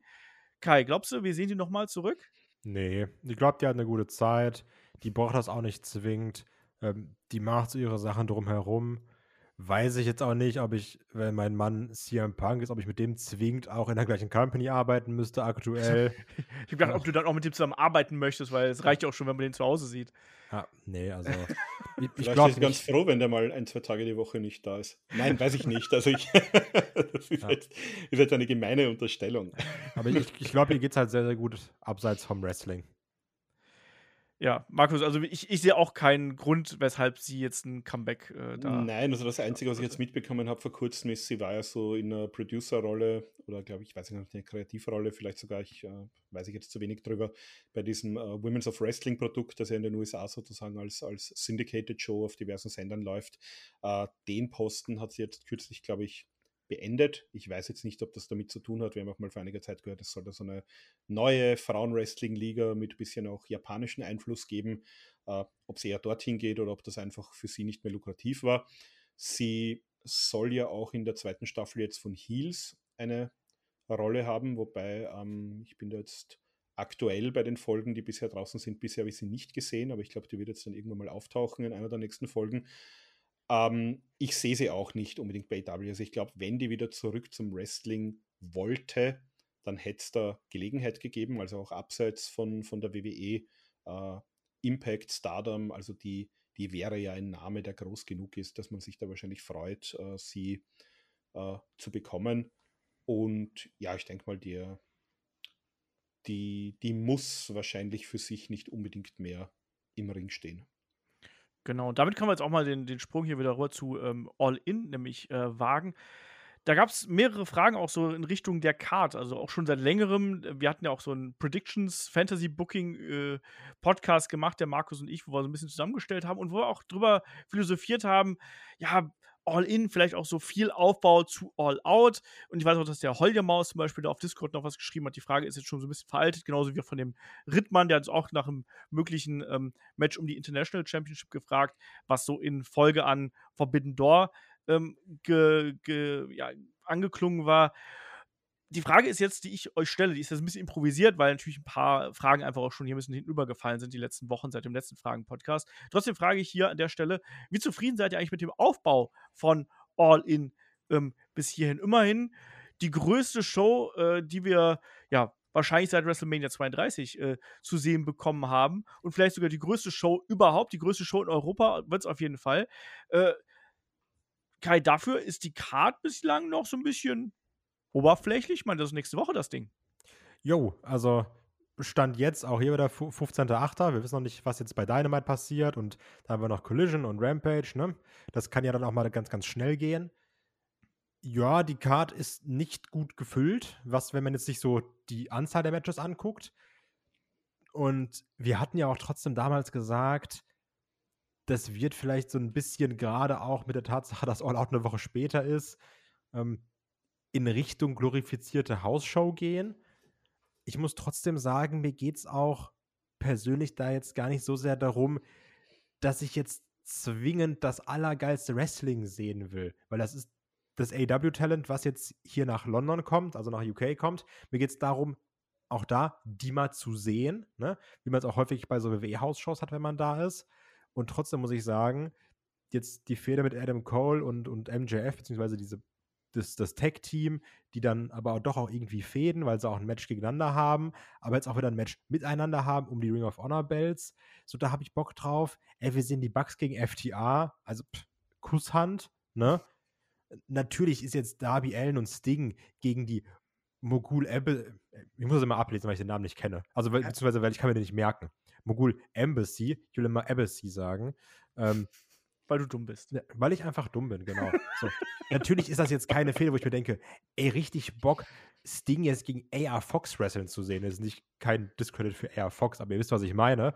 Aber auch da sage ich, Junge, ich sehe halt Sting. Ist schon krass. Dann sehe ich ein Tag Team Coffin Match ja, ist halt ein Tag Team Coffin mehr, habe ich auch jetzt so noch nicht gesehen. Und darum geht es mir dann eben, ne? Und ich glaube, dass wir davon auch noch weitere Sachen auf die Card kriegen. Ähm, falls, ne, mal gucken, was passiert, ob sich noch irgendjemand auf die Schnauze haut backstage. Falls ich dann Punk gegen Joe sehe in Wembley, auch da, da bin ich doch happy. Dann kommen noch andere Matches drauf, dann schmeiß noch Kenny Omega drauf, dann bin ich damit cool. Ich kann auf jeden Fall die Kritik verstehen, wenn es darum geht, das ist mir zu wenig Story dafür, weil ja, ist es faktisch. Es sind zu wenig Matches angekündigt dafür, dass wir ein, zwei Wochen davor stehen. Ja, aber das ist mein, das ist halt nicht mein persönlicher Ansatz gewesen, dahin zu fliegen. Markus, wie geht's dir? Also, ich sehe es auch ein bisschen zwiegespalten. Ich bin natürlich genauso. Äh, ich, ich, wir haben gehört, äh, es hat schon letztes Jahr mal geheißen, AW wird nach UK kommen. Und da war für mich klar, wenn es irgendeine Möglichkeit gibt, da Tickets zu bekommen und das zeitlich mir möglich ist, dann werde ich da auf jeden Fall hinfliegen, werde mir das ansehen. Ich bin wirklich von einer Hausshow, von einer kleineren ausgegangen. Das war halt dann natürlich cool. Wembley. Jetzt hat das Ding natürlich eine, eine Eigendynamik angenommen. Jetzt, jetzt äh, lesen wir jede Woche äh, mehr Tickets, mehr Tickets, Rekord, dieser Rekord eingestellt, dieser Rekord eingestellt. Äh, und wir haben uns natürlich, also wie jeder, der diese äh, Sendungen, die wir gemacht haben, äh, gehört haben, wir haben uns natürlich gehypt. Und für mich war das halt so, das ist so eine Riesenshow. Das ist so eine Riesenmöglichkeit, sich zu präsentieren. Äh, dann noch mit All Out hinten nach. Das musst du eigentlich nutzen und musst da auch wirklich äh, die großen Stories erzählen. Und vielleicht, wir haben ja fantasiert von, sehen wir Goldberg, sehen wir irgendwelche großen Namen, sehen vielleicht ein Sting-Retirement. Also wir haben uns da irgendwelche großen Dinge gewünscht, irgendwas Einmaliges, was du, was du wirklich in diesem Rahmen oder anders, was dessen Rahmen wirklich würdig ist.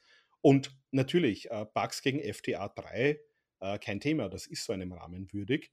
Aber der Aufbau war halt null. Die hatten ihre zwei Matches und dann kam nichts mehr. Und natürlich, ja, ab und zu hast du mal gehört, ah, bestes Tag-Team, bestes Tag-Team. Und äh, das wird ein legitimer Contest sein. Das sind für mich die beiden besten Tag-Teams der letzten 20 Jahre. Äh, und ich bin dabei, wenn die das dritte Mal miteinander im Ring stehen. Ja, geil. Äh, kein Thema. Aber wenn man das irgendwie das letzte halbe Jahr immer wieder mal geteasert hätte, aber nicht delivered und sagt, jetzt hier in diesem Rahmen geben wir es euch. Okay, oder Punk gegen Joe. Äh, war das wirklich notwendig, dass sich die im Own Hard Turnier gegenüberstellen, beziehungsweise dass Punk äh, dann eben gewinnt? Oder wäre es vielleicht, wenn ich den großen Punk-Sieg über Samoa Joe zeigen möchte, besser gewesen zu sagen, jetzt hier nach 20 Jahren zum ersten Mal bei All In äh, und vielleicht sogar noch mit dieser, da, da glaube ich jetzt bei Brian Alvarez, der hatte diese Idee auch schon, aber quasi äh, sollte Punk jetzt dieses Titelmatch in Chicago bei All Out bekommen, dann ist das sozusagen das Number One Contender Match. Also Punk muss hier seinen, äh, ja, die unüberwindbare Hürde, die er seit 20 Jahren nicht besiegen kann, muss er hier besiegen, wenn er sozusagen seinen Traum erfüllen will und sich in Chicago wieder vor dem heimischen Publikum den Titel holen. Also äh, mit dem Aufbau bin ich einfach unzufrieden. Ich bin auch ein bisschen angepisst, dass wir bisher Nick Wayne noch nicht angekündigt haben in dieser Storyline. Also dann hätten wir einen Six-Man draus gemacht. Äh, ja, oder er, er, kommt halt irgendwie aus dem Sarg raus oder so. Ähm, ja, aber es sind halt einfach Dinge. Ich meine, MJF gegen Cole, das ist cool. Das, das hat wirklich einen Aufbau. Das passt hier auch. Äh, ich, ich, ich finde es auch sehr charmant, dieses äh, Tag Team Match in der Zero Hour gegen Aussie Open übrigens auch. Also da bin ich auch sehr froh. Aussie Open ja in, in UK auch ein bisschen groß geworden. Also denen vergönne ich es natürlich von Herzen. Ähm, aber wie gesagt, ich meine, wir wissen jetzt noch nicht viel. Äh, wir haben ja so eine gerüchteweise Will Osprey gegen Jericho, ähm, gerüchteweise ähm, Kenny Omega gegen Takeshita oder in irgendeinem äh, eine Tag Team Abwandlung davon. Äh, ich kann mir vielleicht vorstellen, einen Moxley gegen Orange Cassidy oder vielleicht wirklich irgendein ein Three-Way mit Shibata und, und Zack Saber. Ähm, alles cool, aber mir fehlt wirklich dieser Aufbau, äh, der nicht schwer gewesen wäre. Und wenn ich wirklich diesen Rekord haben will, dann brauche ich halt diesen Aufbau, weil die, die Hardcore-Fans und alle, die das irgendwie mal sehen wollen, ich sag mal, alle, jeder Wrestling-Fan in, in UK und in Europa, der sich irgendwie leisten kann und zeitlich einteilen kann, der hat seine Tickets eh schon gekauft. Aber wenn ich jetzt wirklich sowas wie ein Sting Retirement, einen Goldberg, irgendein Riesenmatch mit, äh, sei es ein, ein Davy Boy Smith Jr., irgendjemanden, den ich lokal in der Presse nochmal hinstellen kann und sagen kann, hier Reminiszenz an SummerSlam 1992, der Sohn von British Bulldog wird hier noch ein Match haben. Ähm, völlig egal. Also alles, wo irgendwie der Typ, der mal vor 20 Jahren Wrestling-Fan war, das in seiner Zeitung oder im Fernsehen sieht und sagt, hey cool, das klingt ja nach einem richtig guten Ding und ich war damals schon vor 30 Jahren beim SummerSlam 92 und das hat Spaß gemacht. Äh, dann nehme ich vielleicht noch mein Kind, weil der hat Wrestling noch nie live gesehen und gehe dorthin. Dann verkaufe ich nochmal vielleicht 10.000 Ticket extra in, der, in dieser Zeit. Aber dieser ganze Aufbau und dieses ganze, es ist ein Special-Ding, das, das fehlt mir ein bisschen. Ja. Abgesehen vom, äh, ist natürlich lustig, abgesehen vom Special-Ding, dass es halt potenziell die größte und bestbesuchteste Wrestling-Show aller Zeiten sein wird.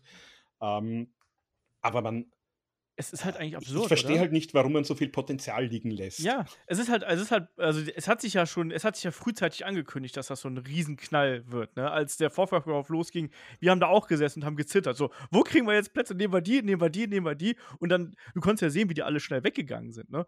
Und es war ja sehr, sehr schnell klar, dass das ein Riesenprodukt äh, wird, dass das eine Riesenshow wird. Und ich finde, dafür, da hätte man dann auch mal mehr Gas geben können. Ähm, ich werde, wenn ich da bin, werde ich meinen Spaß haben, ich werde die Atmosphäre genießen, ich werde die Show genießen, ich werde die Matches genießen, aber jetzt aus meiner Wrestling-Journalisten-Podcaster-Rolle, aus der ich jetzt hier nochmal spreche, sage ich, man hat hier einfach äh, nicht geschafft, diesen Wink mit dem übergroßen Soundfall, nämlich mit diesem unfassbar großen Vorverkauf, zu erkennen und daraus dann auch wirklich sagen, so, das wird jetzt was Besonderes, sondern man zieht ja einfach seinen Stiefel durch. Die Show fühlt sich im Aufbau null besonders an. Muss ich ganz ehrlich sagen, die fühlt sich auf, genauso an wie jede andere AW-Show, die wir jetzt im äh, vergangenen Jahr gehabt haben. Und jedes Mal haben wir gesagt, äh, zu wenig, zu spät Matches angekündigt und so weiter und so fort. Und das verstehe ich nicht, warum man dann da nicht frühzeitig gesagt hat, so jetzt aber Vollgas, jetzt machen wir es anders und ne, so weiter und so fort. Na, vor allem, das, das ist jetzt, ja, natürlich, wir haben den großen Pay-Per-View eine Woche später. Ich meine, das wird sich so ergeben haben. Und jetzt wissen wir mittlerweile auch, das Ding läuft als Pay-Per-View. Das war anders angekündigt. Das kann mir keiner erzählen. Da, da, wurde lange immer herumgeredet. Ja, jeder wird sehen können. Wir können es noch nicht sagen. Äh, es wird eine Möglichkeit geben, aber da warten wir noch auf unsere Partner von Warner Bros. Discovery. Ja, das Ding läuft jetzt im Pay-Per-View. Das hat mit Warner Bros. Discovery gar nichts zu tun, außer dass es in den USA halt auf Bleacher Report läuft. Das heißt, ich bin mir hundertprozentig sicher. Man hat ja auch mal ursprünglich angekündigt, das wird irgendwie auch so eine Feier werden. 100 Jahre Warner Bros. Ähm, ich glaube, dass das wirklich geplant war, dass das irgendwie als Special läuft auf, auf Max im Streaming oder vielleicht sogar live im. Und ganz ehrlich, dieses Ding, äh, größer als, als jede bis auf eine WrestleMania. Das ist doch das, wo ich auch im Land, wo ich tätig bin, in meinem Heimatmarkt, möchte, dass das so viele Augen wie möglich mitbekommen. Dieses Riesending mit über 80.000 Leute im Stadion, die abgehen, weil es sind noch, noch dazu die Fans aus England oder aus Europa, die ohnehin schon immer eine, eine Mörderstimmung machen. Das will ich doch eigentlich nicht im Pay-Per-View verstecken. Da nehme ich doch eigentlich in Kauf, dass ich sage, okay, äh, mir entgehen da wirklich ein paar Millionen äh, Einkommen, aber das sieht jeder Amerikaner, der Kabelfernsehen hat und jeder meiner Wrestling-Fans, der Dynamite oder Collision sonst guckt, schaltet sich das Ding ein. Und am Tag darauf oder Simulcast auf Max ohne Werbung, wie auch immer, äh, habe ich es noch laufen. Also da verstehe ich weder Warner Bros. Discovery noch verstehe ich AEW. Das ist die größtmögliche Bühne, wo ich mich präsentieren kann, auch gegenüber meinen Sponsoren, gegenüber allen anderen. Guter Punkt. Wer, es mich hier auf YouTube schaut, der hat gerade gesehen, wie ich gewunken habe, weil da hat der Real Sebastian nämlich noch gefragt, ist AEW äh, All In, nämlich der Türöffner für AEW, für Europa und für weitere Stadionshows, so wie WWE die macht. Das ist doch eigentlich, das ist doch die Visitenkarte, die du hier dir quasi machen kannst. Du kannst sagen, schaut euch das Ding an. Sowas Großes können wir veranstalten. Das muss doch eigentlich, musst du, du musst das nach außen tragen, musst das verkaufen und irgendwie gefühlt passiert da halt viel zu wenig. Ja, absolut. Und ja, ist es der Türöffner? Also möglicherweise. Ich meine, äh, ganz ehrlich, wenn die jetzt sagen, wir kommen nächstes Jahr wieder ins Wembley Stadion, dann werden nicht auf einmal wieder 80.000 Tickets weggehen. Also ja, das ist es nämlich. Und also das war jetzt wirklich die einmalige Chance. Ähm, ich glaube, dass wenn die sagen, das ist unsere große Europashow im Jahr, äh, die würde ich dann nicht unbedingt äh, eine Woche vor meinem einem meiner vier großen Pay-per-Views machen, aber wir haben ja auch gehört, in Zukunft äh, soll es ja potenziell auch mehr Pay-per-Views geben, äh, wenn es dann einen Deal mit, mit Warner Bros. Discovery vielleicht geben soll. Also vielleicht kann eine dieser großen Shows in Europa stattfinden. UK natürlich der größte Markt. Ist nicht unwahrscheinlich, dass man auch nach Deutschland geht. Ich weiß nicht, ob man in Deutschland ein Stadion füllt. Auf gar keinen Fall. Aber ich kann mir vorstellen, dass ich zumindest in einer, in einer ähnlichen Halle, wo auch die WWE ihre Hausshows veranstaltet. Also nur dazu. Es macht gar keinen Sinn, nach halt Deutschland zu kommen, finde ich. Also UK ist halt immer so der perfekte Platz, da kommen die Leute, also, ne, weil wir auch immer die Fragen haben. Also es wird keinen Pay-Per-View in Deutschland geben. Da verwette ich meinen Arsch drauf. Also zumindest nicht innerhalb der nächsten fünf Jahre, würde ich mal sagen. Also nicht, wenn sich nicht irgendwas Großes ändert. Auch nicht innerhalb ja. der nächsten zehn Jahre. Ja. Das kommt darauf an. Also die WWE verfolgt halt diesen Kurs von wir wollen von der Stadt Geld haben. Ja, welche deutsche Ahnung, Stadt hat denn genug Geld das, für ein WWE-Pay-Per-View? Das, das, ist eben, das ist eben die Frage. Um Straßen um, zu reparieren. Ob es jetzt bei AEW oder ob es jetzt bei AEW die, die Variante ist, dass sie sagen, wir wollen Geld von der Stadt haben, dass wir kommen, weiß ich nicht. Aber wie wir jetzt schon mehrfach gesagt haben, diese Visitenkarte muss ich halt einfach zugänglich machen. Ja. Und im besten Fall läuft dieses Ding bei all meinen europäischen Partnern, wo ich einen TV-Deal habe, live am jeweiligen Sender, äh, damit jeder, der das, der nicht live dabei sein kann, das zumindest live miterleben kann und, und sehen kann, wie, wie cool und wie groß das Ding ist. Und das muss ich entsprechend machen. Und ist es der Türöffner? Ja, ich gehe davon aus, überall, wo die zum ersten Mal in einen Markt hineinkommen, werden die ganz gut Tickets verkaufen. Ich kann mir vorstellen, dass es bei UK sicherlich gut funktioniert wird, wenn die sagen, wir machen unsere drei, vier Shows vielleicht über einen Zeitpunkt von ein, zwei Wochen. Äh, ich möchte nicht ausschließen, dass die vielleicht nochmal sagen, wir können auch ein Dynamite irgendwie mal tapen oder ein Collision. Äh, ob es in Deutschland ähnlich gut funktioniert, weiß ich nicht. Also in Deutschland hat man zumindest eine TV-Präsenz. Ich kann mir vorstellen, dass man zumindest ein paar tausend Leute in der Halle bekommt, äh, in den größeren Städten. Also sei es jetzt Köln, München, Berlin, äh, Düsseldorf, wo auch immer, kann ich mir vorstellen. Aber ich glaube nicht, dass man äh, sobald mal wieder irgendwie 80.000 und wahrscheinlich auch keine 50.000 und wahrscheinlich auch keine 30.000 Tickets äh, einfach mal so verkaufen wird. Kai, willst du noch was dazu sagen? Ne, also wie gesagt, äh, UK ja, aber sonst, also jetzt auch generell Europa, Spanien, Frankreich, Deutschland, ist mir egal ne, das Maximale, was ich mir vorstellen kann, dass man sagt, man macht irgendwann mal so eine House-Show-Tour. Vielleicht. Und auch da, also das, das werden dann keine krassen Zahlen sein. Aber du siehst ja auch die Zahlen, die eine WWE hat, wenn sie jetzt auch in einer, in einer Köpi Arena, die jetzt nicht mehr Köpi Arena heißt, ist, ähm, ne, und dann muss halt AEW dir vorstellen, klar hast du dann da auch Fans, aber das ist ja nochmal ein Tacken weniger als Leute, die halt WWE verfolgen. Und ja. du siehst die Zahlen, die die WWE hier in Deutschland sieht, ja, also UK, ja, ja und auch weiterhin große Shows. Ähm, und auch ganz wichtig, das, was Markus gesagt hat, Du musst dann auch trotzdem bei der ersten Show abliefern, weil jetzt ist dieses One-Time-Only-Ding, dass du sagst, okay, ich muss dabei sein, dass die erste Show, keine Ahnung, wann die nochmal kommen. Aber falls sie jetzt sagen, ja, wir kommen jetzt jedes Jahr, ist ja die Frage, ziehen sie in Jahr 4 auch direkt am ersten Tag, dass wir da sitzen und zittern und uns denken, hoffentlich kriege ich ein Ticket. Und das glaube ich dann eben. Ja, und nicht. vor allem, wenn, dann, muss, dann hätte das jetzt auch schon anders aufgebaut werden müssen. Dann hätte das jetzt wirklich hin, konsequent, egal ob jetzt der, der eigentlich geplante Pepe über die Woche drauf ist oder nicht, dann hätte das ihre WrestleMania sein müssen. Ihr All-In ist dann ihre WrestleMania in Europa. Uh, und auf diese Show muss ich konsequent alle meine großen äh, Programme und meine großen Fäden eigentlich das ganze Jahr über hin aufbauen, so wie es bei einer WrestleMania ist. Da bekomme ich die großen Blow-Off-Matches, da bekomme ich die großen Special-Matches, da bekomme ich meine Celebrities, da bekomme ich meine, meine einmaligen, tollen Geschichten irgendwie geliefert. Wenn die das machen und sagen, mit All-In muss ja nicht nach Europa sein, All-In ist unsere große WrestleMania Stadion-Show, die wir einmal im Jahr veranstalten. Das ist aber wirklich dezidiert die größte Show des Jahres, die auch als solche beworben wird und auch als solche funktioniert. Dann kann ich es mir vorstellen. Und wenn die dann in nicht jedes Jahr, sondern vielleicht in fünf Jahren sagen, jetzt machen wir das Ding mal wieder in Europa. Und die letzten fünf Jahre habe ich da einfach den, den geilsten Scheiß gesehen, den ich mir vorstellen kann. Äh, dann kann das funktionieren. Aber mit, wir machen eine große Hausshow in einem Stadion, äh, eher nicht. Ja, Ganz genau. Dann ist der Kollege Rittmann noch ganz schön äh, böse auf die Booker von AEW, weil äh, der gute Jack Perry ihm als Heel überhaupt nicht gefällt. Also, da kann ich mich nur anschließen, muss ich sagen. Jetzt auch die jüngsten Entwicklungen natürlich mit Rob Van Dam und so. Ähm, aber der Charakter, der Entrance und all das, was da ist, da komme ich überhaupt nicht drauf klar und ich verstehe auch nicht, was man sich darunter vorgestellt hat. Kai, wie siehst du das mit äh, Jack Perry? Wir haben immer gesagt, das ist einer von den Leuten, dem gehört die Zukunft und wandelt den irgendwie, nimmt ihm seinen Jungle Boy-Charakter weg und macht was Neues. Aber wir haben uns, glaube ich, alle nicht vorgestellt, dass man dann sowas daraus macht. Nee, also auch jetzt ne, nicht um ihn schlecht zu reden, aber auch in so einer egalen Fehde gegen Hook. So klar, der ist natürlich be beliebt bei den Leuten, und dann, dann ist dann Jack Perry FTW-Champion, wo du auch denkst, ja. Geiler Belt, hallo? Ja, klar, ist halt auch einfach nur ein bisschen so spazieren tragen, ne? Wie es seit, seit Jahren ist, seitdem es den Belt gibt, egal ob es jetzt ein Ricky Starks den getragen hat oder jetzt auch ein Hook.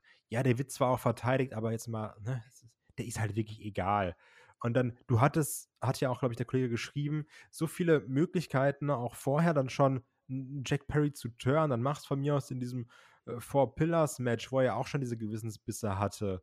Und er hat ja so oft gesagt, nee, mach ich nicht, nee, mach ich nicht. Ist ja klar, macht ja auch Sinn, irgendwann bricht er. Aber warum, warum dann der Bruch des Charakters an dem Punkt, wo die wenigsten Leute hingucken, weil sie sich irgendwie denken, ey, ist jetzt auch egal geworden. Also das verstehe ich nicht. Und diese ganze Darstellung, also er gibt sich ja auch Mühe, aber es ist auch immer sehr dieses, ja, ich versuche jetzt auf cool und böse zu spielen. So, ich habe jetzt auch noch ein bisschen Bart oder mal so, so Sonnenbrille trage ich auch mal. Das ist so der, der Standard, der Standard Bad Boy. Also, ja, keine Ahnung. ja, also Markus, ich glaube, da, da, da gibt es wenig positives Feedback äh, für ich AEW, oder? Also ich weiß nicht. Ich, ich sehe es tatsächlich anders. Also ich mag diesen äh, Hollywood äh, Jack Perry und ich habe schon ein bisschen ein Fantasy-Booking-Szenario im Kopf. Jetzt haben wir schon gesehen, er hat sich da jetzt, ja, hat sich vor kurzem ja hinter diesem Mädchen versteckt und dieses Mädchen haben wir dann wieder gesehen als die Tochter von Christian Cage. Ähm, und ich habe irgendwie so diese, diesen Verdacht, ähm, der wird sich wieder mit Christian Cage irgendwie annähern, wird dann seinerseits den Luchasaurus hintergehen, wird sich den, den uh, äh, TNT-Title holen. Uh, jetzt ist auch die, die JS hat sich ein bisschen uh, aufgesplittet. Das heißt, ich kann mir vorstellen, dass er im, im echten Leben mit äh, NRJ liiert. Das heißt, dass die vielleicht dann auch so als sein, sein Valet noch mitmacht. Und das haben wir bei, äh, bei, bei äh, Ty Conti ja zum Beispiel gesehen. Also nichts gibt dir mehr Heat als der äh, quasi das Milchgesicht, das du eigentlich verprügeln willst, der mit der mit dem, mit dem heißen Mädel zusammen ist. ähm, das hat er auch schon ein bisschen mal in seinen Promos äh, mit angesprochen quasi, er knallt hier die, die heißeste Bitch in AEW oder sowas, glaube ich, mehr oder weniger wörtlich. Ähm, also ich kann mir so einen, einen Stable mit, äh, mit Christian Cage, mit NRJ, mit Jack Perry, dann vielleicht als TNT-Champion, das kann ich mir vorstellen und dann könnte es ein richtiger Heatmagnet werden. Und ich, äh, dann, dann kann es noch so, so Spaß machen wie so eine Attacke gegen Tess, der ja auch Nackenprobleme hat. Äh, in dieser Feder mit Hook. Also äh, da ist noch einiges Potenzial da, dass man den wirklich hassen kann. Und äh, man muss ja, man darf auch nicht vergessen, der hat seit er im Wrestling ist, glaube ich, nie als Heel gearbeitet. Der war immer nur das Babyface. Der musste vielleicht auch noch ein bisschen reinfinden. Aber er macht es nicht ganz schlecht und ich glaube, da ist Potenzial da, dass wir in einem Jahr da sitzen und sagen, den, den Typen, den hasse ich wirklich. Und wann kommt jetzt endlich der eine, der mir aufs Maul haut?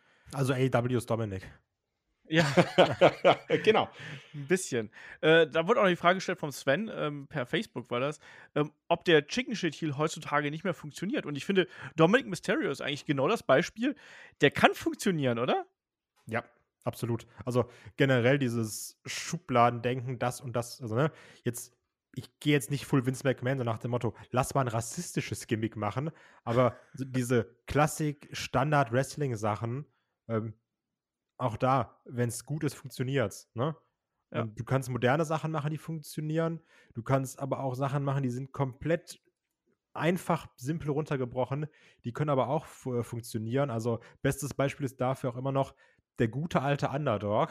Also, der klappt auch noch immer. Ne? Ja. Die Sache, Sache ist immer, wie macht man's? Sehen wir jetzt ja ganz gut, gerade bei, bei Chad Gable, da macht man es ja gerade ganz gut. Der, der funktioniert ja hervorragend gegen äh, einen Gunther, Gunther. zum Beispiel. Genau, wir haben auch noch eine Gunther-Frage gleich im Anschluss. Ähm, Markus, hast du noch was zum, zum äh, Chicken Shit Heal? Ja, der funktioniert sehr wohl. Also wir sehen es ja, haben wir angesprochen bei Dominik. Äh, ich sehe es ja, äh, ich sehe auch Christian Cage so ein bisschen in dieser Rolle. Mhm. Also quasi er jetzt versteckt sich hinter dem Luchasaurus, er läuft aber mit dem Titel rum. Äh, MJF kann das manchmal, wenn es gerade passt, äh, auch ganz gut. Also der, der funktioniert immer, wenn du ihn richtig darstellst und wenn du den richtigen Wrestler hast, der das auch darstellen kann, der eben nicht der coole Heel sein will, sondern der halt wirklich in dieser Rolle aufgeht, des Chicken Shit Heels. Ja. Und das, das geht. Das sehe ich auch so. Ja, und wir haben da jetzt noch eine ganze Reihe kleinerer Fragen, die wir jetzt hier noch so äh, beantworten können. Und zwar hat der Jasper zum Beispiel gefragt, ähm, der Ultimate Warrior hat doch seinen IC-Title in der Ultimate Challenge für einen Title-Shot eingesetzt damals gegen Hulk Hogan. War ein bisschen anders, aber ist egal. Ähm, was würdet ihr davon halten, äh, Gunthers Regentschaft so zu beenden bzw. zu vollenden? Also quasi, dass er den IC-Title einsetzt, um dann für einen größeren Titel zu gehen, Kai. Wäre das eine Variante, wie er den IC-Title loswerden würde, ohne dass er quasi aktiv große Niederlage einstecken müsste? Wäre natürlich prinzipiell cool. Ich finde, ähm, also die Frage, entwertet das denn IC-Belt? Also, weil Eine eigentlich jetzt- Rekordregentschaft eigentlich finde ich nicht. Ja, danach. Eigentlich ja. wollte ich jetzt sagen, es entwertet den IC-Belt nach dem Motto, ja, der ist jetzt nicht mehr wichtig, ich will das Größere haben. Aber auf der anderen Seite kann man ja auch sagen, guck mal, ich war mit dem Belt so gut, der hat mich dazu gebracht, dass ich jetzt um den größeren Belt kämpfen kann. Ähm, vielleicht finde ich es einfach nur gut, weil es Gunther ist und er da nicht verliert. Ja, halt den, wo ist er jetzt? 400 irgendwas, ne? Ja. Glaube ich. Ja, mach 500 voll und dann klatsch Rollins weg. Finde ich gut. Markus? Plan B? Ähm, ja, es ist irgendwie so dieser, dieser Impact-Plan B oder Plan C, den es ja gibt, mit dem, glaube ich, X-Division-Title, den du ja auch für einen World-Title-Shot einsetzen kannst. Äh, ja, also hat man so noch nie gemacht, aber es heißt nicht unbedingt, dass man es machen muss. Also ähm, er, er stellt ja diesen Titel auch immer als den Grand Prix und so dar. Ähm, außerdem äh, haben wir das letzte Mal schon gesagt, den verliert er ja gegen Ilya Dragunov mal in so einem, äh, nie, ich bin jetzt das ganze Roster durch, wer's, wer, wer soll denn noch? Ähm, das haben wir ja schon festgelegt, also so wird es ja mal passieren. Ähm, Ich schulde noch jemand einem Gefallen. Dieses ich schulde Match noch ist ein jemandem Titelmatch. gefallen. Genau. Ähm, Aber auch genauso, auch auf Deutsch bitte. ähm, nein, also ich meine, die Idee an sich finde ich nicht schlecht, das ab und zu mal zu machen, aber die Frage ist halt, ähm, das muss ich halt irgendwie etablieren, dass das möglich ist, weil das hat man halt so noch nicht gemacht. Warum, warum macht denn das nicht jeder? Ja. Äh, dann, dann hätte ja auch ein Santino Marella sagen können, äh, ich cash jetzt sozusagen den Intercontinental-Titel ein. Also das, das müsste dann irgendwie schon so, so ein Ding sein, wo ich sage, nach 500 Tagen wird diese Option freigeschalten. Also so das, der DLC ist frei, ja. Ach Achievement unlocked. Ja, genau. Aber ich, ich finde das, das gar nicht spannend. so doof, ja. Also von daher, ich finde das ganz eine, eine, eine, ganz spannende Idee insofern. Äh, gucken wir mal. Also ich bin eh gespannt drauf, wie man das hier äh, mit Gunther lösen wird, weil er so dominant ist. Und äh, das Problem ist eben auch, du willst ihn dann auch nicht unglücklich verlieren lassen, also durch so ein Flug-Victory oder Flug-Loss in dem Sinne äh, will man dann eben auch nicht. Und äh, das wäre zumindest eine Art und Weise, wo er auch das Kommando behalten könnte. Ne? Und was würde besser zum Ringgeneral passen, als dass er das Kommando hat? Insofern, äh, warum denn nicht? So, äh, machen wir weiter. Wir haben, wie gesagt, wir haben eine ganze, ganze Fülle von kleinen Fragen. Ich gucke jetzt gerade mal, welche sich da ähm, anbietet im Anschluss an äh, den äh, Gunther. Ähm, ich so picke jetzt einfach hier irgendeine raus. Nicht aus dem Headlock-Intern-Teil, den machen wir nachher. Da ist eine Frage, die hat äh, Markus und ich schon heiß äh, im Vorgespräch diskutiert. Und Markus hat gesagt, er würde darauf ewig lange antworten wollen. Ich hoffe Alles trotzdem. Ich hoffe, ich hoffe, er kann sich trotzdem kurz halten. Der Laszlow hat gefragt, ähm, wenn Wrestling real wäre, also als Shootfight, äh, wer wäre in den großen Promotions in den aktuellen Roster jeweils Champion? Also müssen jetzt nicht alle Roster durchgehen, ne? aber wir können mal so AEW, WWE oder so, können wir ja mal ganz kurz ein bisschen. Lass mit WWE anfangen. Ja, lass mal WWE anfangen. Dann okay. fang an. Brock Lesnar würde ich gehen. Matt Riddle würde ich noch mitgehen. Lashley? Ja, ich, ich, ich weiß halt nicht, wie, wie also der hatte, der hat ja, glaube ich, dieses nicht UFC gemacht, das ist dieses andere Ding hat er auch gemacht. Bellator, Bell Strikeforce. Bellator, ja. Bellator, genau. Das ist ja das, wo die kämpfen nicht so gut sind. ja, dann, aber der war auch ja. äh, äh, ja, der war auch, ich, und alles, ne? Also, ja, ja, der hatte auch, glaube ich, sehr gute Dingens. Ja, also halt auf jeden Fall jemand, der vernünftige auch Kampferfahrung hat. Ich würde sogar prinzipiell sagen, dass jetzt jemand, der UFC kämpft, bessere Chancen hat als jemand, der nur Ringer war, meiner Meinung nach. Ähm, weil ich glaube, Baron Corbin hat ja auch geboxt oder sowas, ne? So, so, so Golden Gloves, irgend so ein Ding. Baron Corbin hat so Bärnackel-Boxing gemacht. Genau. Also ich, ich würde wirklich so war in die nicht, Richtung. War das nicht Nein, Blödsinn, das war Wade, Blödsinn, ja. das war Wade Barrett. Ja, aber der war da nicht immer so, ja, Golden Gloves, Boxing, bla, haben ja, wir ja. immer angekündigt. Das, da da habe ich Michael Cole in meinem Kopf. Ja, aber ich würde ich würd so in die Richtung gehen, Riddle oder Lesnar, Riddle, Lesnar, dann vielleicht noch Lashley, so in die Richtung. Meinst du nicht, Markus, dass Roman Reigns einfach oft genug dann, ah, seine Faust aufpumpt und dann fallen die Leute auch beim MMA, um? ähm, also ich versuche mich kurz zu halten. Ich habe wirklich gesagt, da könnte ich wahrscheinlich eine Stunde drüber sprechen. ähm, wo, worum geht es denn überhaupt? Uh, also unter welchen Regeln? MMA. Uh, ge gehen wir jetzt davon aus, ich, ich nehme das Roster, egal welcher Liga, und klatsche das uh, unter MMA ja. Unified Rules, zum Beispiel die UFC dann habe ich mal verschiedene Gewichtsklassen. Das heißt, dann gibt es auch keinen Seth Rollins gegen Brock Lesnar oder Brock Lesnar gegen Cody Rhodes. Dann gibt es vielleicht einen Brock Lesnar gegen äh, Gable Stevenson, gegen äh, Bobby Lashley, eher mal in den, in den Heavyweights. Wir dürfen ähm, nicht zu kompliziert machen. Es geht nur darum, wer wen auf die Schnauze haut. ja, aber unter welchen Regeln? Das heißt, wenn ich jetzt. Zwei hier, im Käfig, äh, der letzte, der da rauskommt, anderer muss tot sein. Ah, Mad Max. Wir bringen die Donnerkuppel zurück. Nein, ich muss das halt wirklich, also ich, ich, ich kann, ich kann auf so eine Frage nicht antworten, um zu sagen, machen wir mal, weil dann, dann, dann besiegt Meng alle. Ähm, nein, also haben wir, äh, reden wir hier von MMA ja. oder reden wir von, wir sind immer noch im Wrestling und haben vielleicht diese Regeln, also das Wrestling kommt ja ursprünglich aus diesem Catch as Catch, äh, beziehungsweise das äh, Alternativ davon gab es dann das äh, was wir heute als griechisch-römisches Rest, äh, Ringen ken äh, kennen, dann sind gewisse Haltegriffe erlaubt. Dann darf ich da nicht äh, einfach drauf losschlagen. Äh, dann sehe ich zum Beispiel den Gable Stevenson wieder sehr gut, weil der hat olympisches Gold gewonnen und, und ist jetzt mit kaum Training äh, mal durch die, durch die NCAA äh, durchgerauscht, beziehungsweise die, die WM-Qualifikation. Ähm, oder sprechen wir von wir machen alles wie bisher. Wrestling ist Wrestling. Alles, was im Wrestling irgendwie möglich ist, geht. Nur es ist halt echt. Dann sage ich, okay, ich will ein Hardcore-Match und hau alle mit dem Barbed Wire Baseball-Bat äh, tot. Also, ich glaube, das muss man sehr stark unterscheiden. Äh, beim Brock Lesnar darf man halt nicht vergessen, der ist auch schon äh, über Mitte 40. Der hat zuletzt auch bei UFC nicht mehr ganz so frisch ausgesehen. Also, ich glaube, äh, ein Gable Stevenson wird den möglicherweise wenn der noch ein paar Punches einstecken kann, äh, der ist 20 Jahre jünger und ist ein weitaus besserer Ringer, als ein Brock Lesnar jemals war. Äh, in einem reinen Ringkampf, wo es darum geht, den anderen irgendwie auf den Boden zu kriegen, wenn es jetzt irgendein Catch-as-Catch-Can-Stil ist, äh, sehe ich den derzeit als, als den dominantesten Typen, den du irgendwie haben kannst. Ich glaube, Brock Lesnar schießt im Zweifelsfall einfach. Ja, das, das ist natürlich auch möglich. Dann, dann machen wir es so irgendwie. Aber ich glaube, das kannst du halt äh, pauschal nicht sagen. Ich, also grundsätzlich, ich glaube, jeder mal, der eine vernünftige Kampfsporterfahrung hat, äh, hat schon mal gute Karten. Äh, Leute, die vielleicht wirklich professionell MME betrieben haben, äh, haben sehr gute Karten. Aber ich darf halt nicht einen, oh, Brock Lesnar haut sie alle um, äh, Mythos hernehmen weil sonst würde ich sagen, gut, der hat jetzt äh, juristisch andere Probleme, aber ein, ein Kane Velasquez wird, glaube ich, auch einen Brock Lesnar heute noch besiegen äh, in einem MMA-Kampf.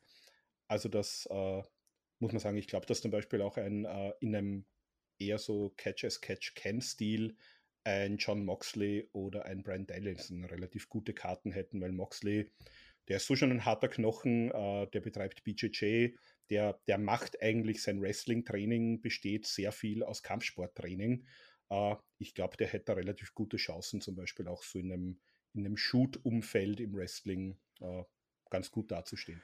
Man darf halt nicht vergessen, dass Brock Lesnar zum Ende seiner MMA-Karriere hin, also ich spreche jetzt von den Niederlagen gegen Overeem und äh, auch gegen ähm, Velasquez, die du gerade angesprochen hast, schon fernab von jeglicher äh, vernünftiger Gesundheit gewesen ist, ne, weil der die äh, diese Darmerkrankung gehabt hat, ne? Die Divertikulitis, genau. wenn ich mich nicht täusche. Außerdem, genau. aber man muss ja auch sagen, der hat dann ja auch dagegen andere MMA-Typen gekämpft. Darum geht es ja nicht. Ne? Es geht jetzt ja darum, jetzt, ob jetzt Brock Lesnar nimmt, keine Ahnung, Chad Gable auf Schnauze haut und nicht nimmt Kane Velasquez, weil der ist ja nicht mehr im Aber Roster. die wären halt nicht in der gleichen Gewichtsklasse. Aber ich glaube, ein Chad Gable übrigens in seiner Gewichtsklasse hätte relativ gute Karten. Bei mir gibt es bei der Frage keine Gewichtsklassen. Und grundsätzlich äh, lautet die Antwort natürlich, so wie überall anders auch, äh, Gunther. Ja. Der hat auch mal BJJ gemacht, also das geht schon, der, der jobbt sie einfach alle weg. das stimmt. Ähm, der Chris89 fragt noch, ähm, wie, was schätzt ihr ein, wie die Anarchy in the Arena Matches altern werden? Lachen wir uns in 25 warte, Jahren genau? Warte, wer haut denn jetzt bei AW dann auf die Schnauze?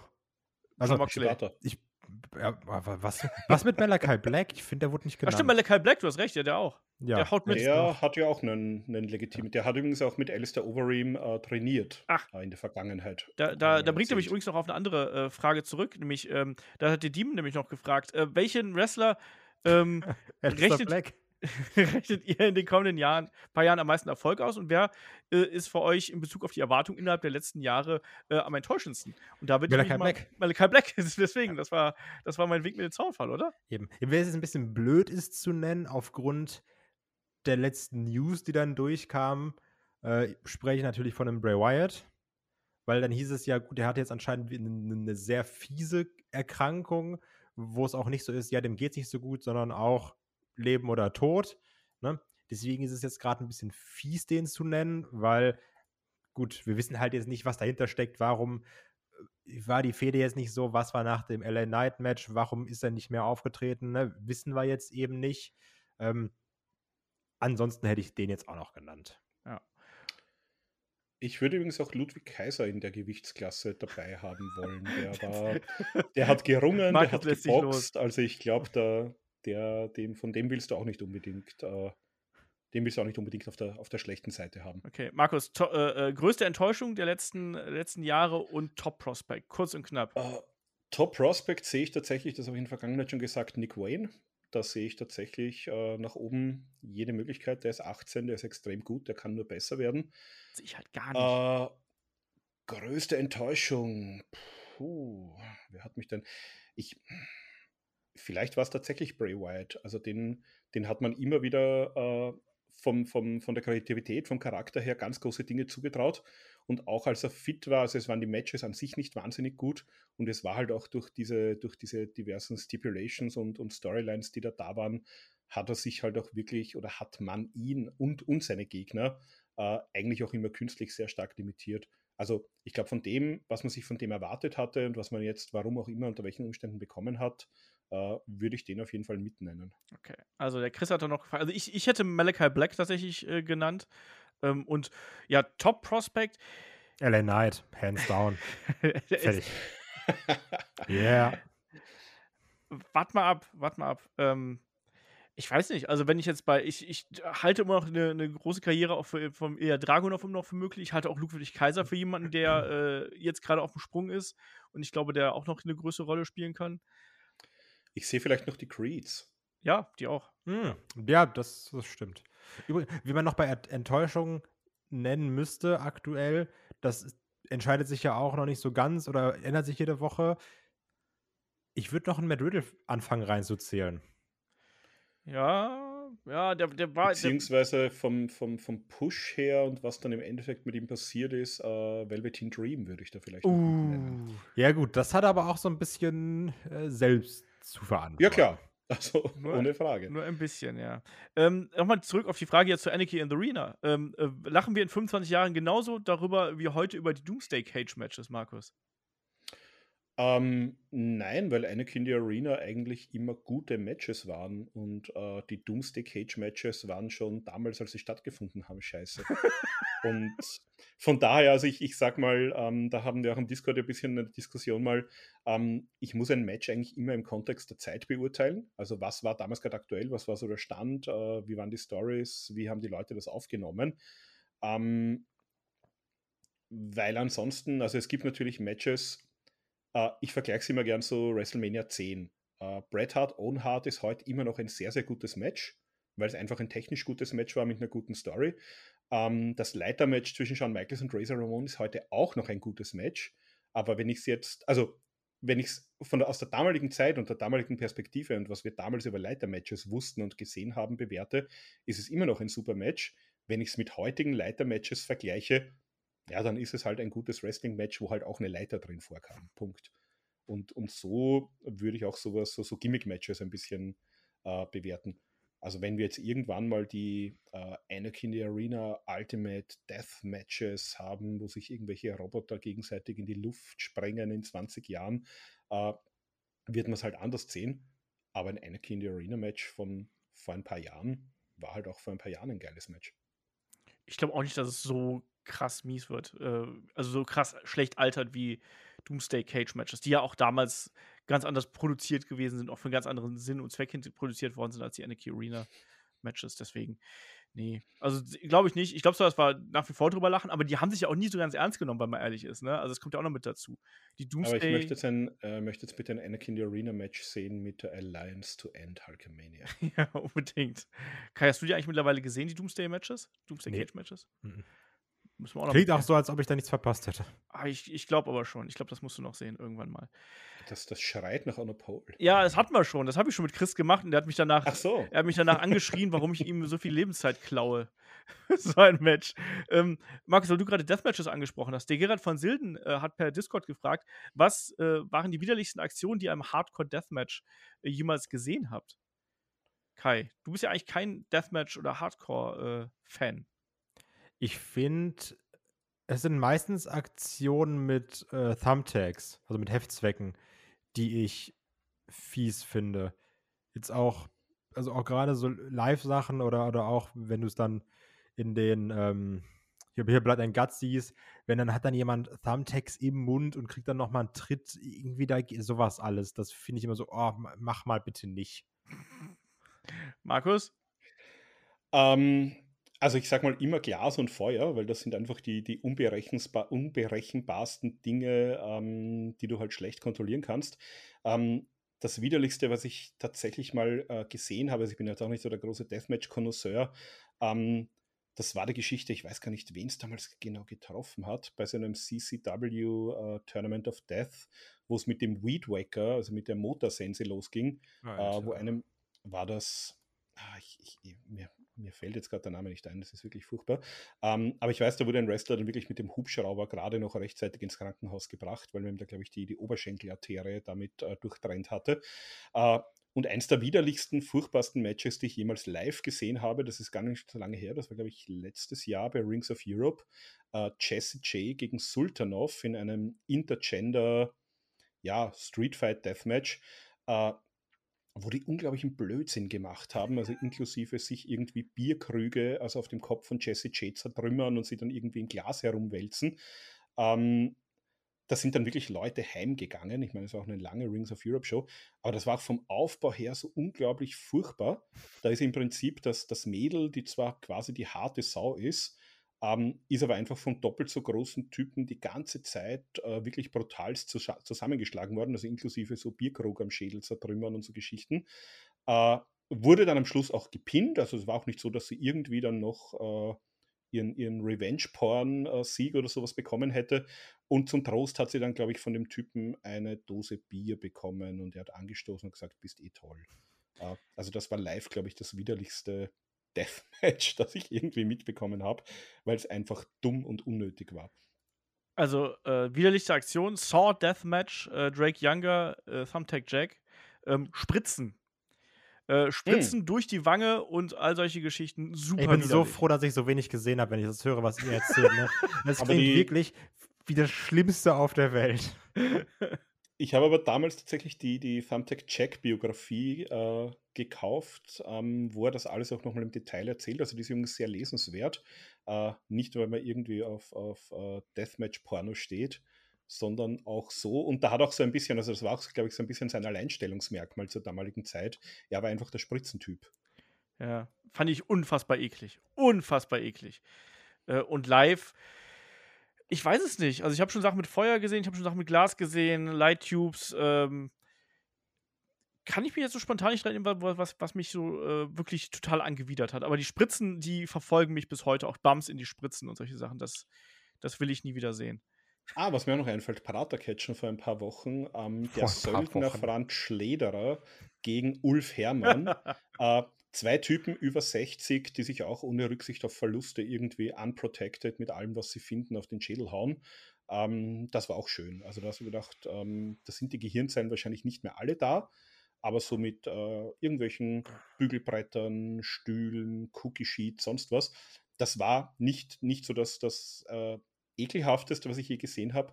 Also halt einfach so unglaublich dumm im Jahr 2023 sich mit solchen Dingen unprotected äh, auf die Birne zu, äh, zu knallen. Okay. Äh, wir machen eine kurze, kurze Zwischensprint-Runde hier mit äh, Schnellfragerunde quasi. Wir haben zwei Schnellfragerunden. Wir starten mit der ersten. Ähm, der Michael fragt per fragen at headlock.de: Wie findet ihr das neue Update vom WWE Network, lieber Kai? Scheiße. Markus? Katastrophe. Unglaublich dumm. Ich weiß nicht, warum ich ein User-Interface per Update schlechter mache als vorher, weil die technische Plattform dahinter ist, glaube ich, ja immer noch die gleiche. Ich verstehe also, es auch nicht. Man, Außer man hat gesagt, äh, Fokus auf Peacock und äh, wir fahren alles auf Sparflamme. Wir haben das jetzt outgesourced an irgendein lustiges Entwicklerteam und die, die können nichts Besseres. Ich habe keine Ahnung, aber ich verstehe es nicht. Besonders also mach, doch, mach mal wenigstens eine Download-Funktion rein und, und nicht so, so ein Müll. Ja, aber was ich halt überhaupt nicht verstehe, du, du findest halt nichts mehr. Du kannst nicht mehr nach Jahren ja. sortieren, gar nichts. Es ist halt so unglaublich unübersichtlich. Gerade wenn du älteren Content suchst, ist es nicht auszuhalten. Äh, dann fragt der Tangaluga per Discord: In welchem Jahr wird AEW quotentechnisch dauerhaft an WWE vorbeiziehen, Markus? Quotenfragen sind halt dumm, weil sich der also nein, sind natürlich nicht dumm, das nehme ich zurück. Aber Quotenfragen sind halt sehr, sehr schwierig zu beantworten, vor allem in wie vielen Jahren weil sich einfach diese ganze TV-Branche im Moment so schnell ändert. Also die, die, die Zahl der Kabelabonnenten geht runter, die Anzahl derer, die noch Kabel haben, wird älter. Das heißt, auch eine, eine 18 bis 49 Zahl kannst du schon gar nicht mehr mit vor fünf Jahren vergleichen. Ähm, vorbeiziehen, weiß ich nicht. Die sind jetzt im Moment, die WWE ist sehr heiß, die AW ist solide. Ähm, das wird damit zu tun haben, wie gut man im Mainstream auch ankommt. Und das sehe ich derzeit EW, die WWE nicht überholen. Also vor, vor zwei Jahren waren sie schon mal in der Zielgruppe knapp an Raw über eine, einen gewissen Zeitraum. Aber ja, das hat auch damit zu tun, SmackDown läuft auf dem Network, der Rest läuft im Kabel. Ähm, ich würde mich nicht unbedingt nur auf die Quoten fixieren. Ich würde vielleicht ein paar andere Metriken hernehmen, Markus, um zu sagen, was, Markus was will keine klare Antwort geben. Nein, das ist, weil es eine schnelle Antwort gibt. Er ist wirklich so, als würde ich mit zwei Olafs podcasten. Das ist nicht normal. Ich hätte hier aber gesagt, tatsächlich, ich sehe es erstmal gar nicht. Also in, in wie vielen Jahren? 10, äh, 20 Jahren?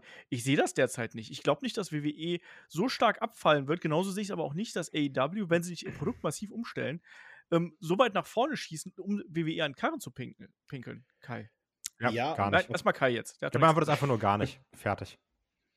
Weil es ja die Schnellfragerunde ist. Ja, Ich sage auch mal gar nicht. Und wenn in fünf Jahren der eine auf Max und der andere auf Peacock laufen mit all ihrem Zeugs und Peacock hat halt nur ein Drittel der Abonnenten vom Rest, na dann spätestens dann. Aber dann hat es halt nichts mehr mit, mit TV-Quoten von heute zu tun.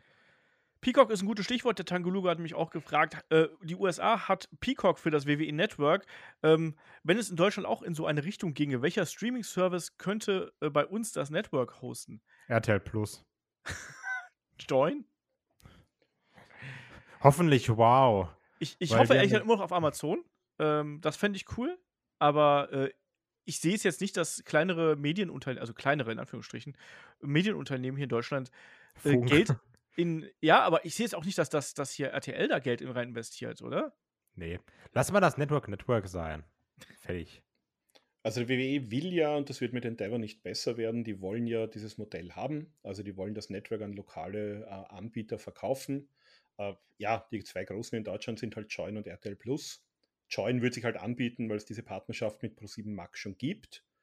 Nur, beziehungsweise mit Pro7 Sat1, nur wenn die das bisher hätten haben wollen, ich glaube, dann hätten wir schon. Es ist halt auch immer die Frage, was kann das, was kann das Streaming-Anbieter bieten? Äh, ich ich kenne die beiden jetzt zu wenig. Ich weiß nicht, können die live? Äh, sind die mit der, mit der Suche, mit dem Archiv entsprechend äh, gut aufgestellt? Keine Ahnung. Ich kann mir auch vorstellen, dass es irgendwann mal einer der großen Anbieter werden wird, also Amazon, Netflix, wer auch immer. Äh, und dass die das halt dann vielleicht, ähnlich wie wir es jetzt mit The Zone schon haben, in den Ländern, wo sie aktiv sind und diese Rechte für die Länder haben, das darüber dann einfach ausspielen. Dann fragt er noch, äh, wann wird es wohl wieder ein Young Classic geben? Ich glaube gar nicht. Außer man, man möchte es mal wieder vermarkten, dass man Frauenwrestling erfunden hat.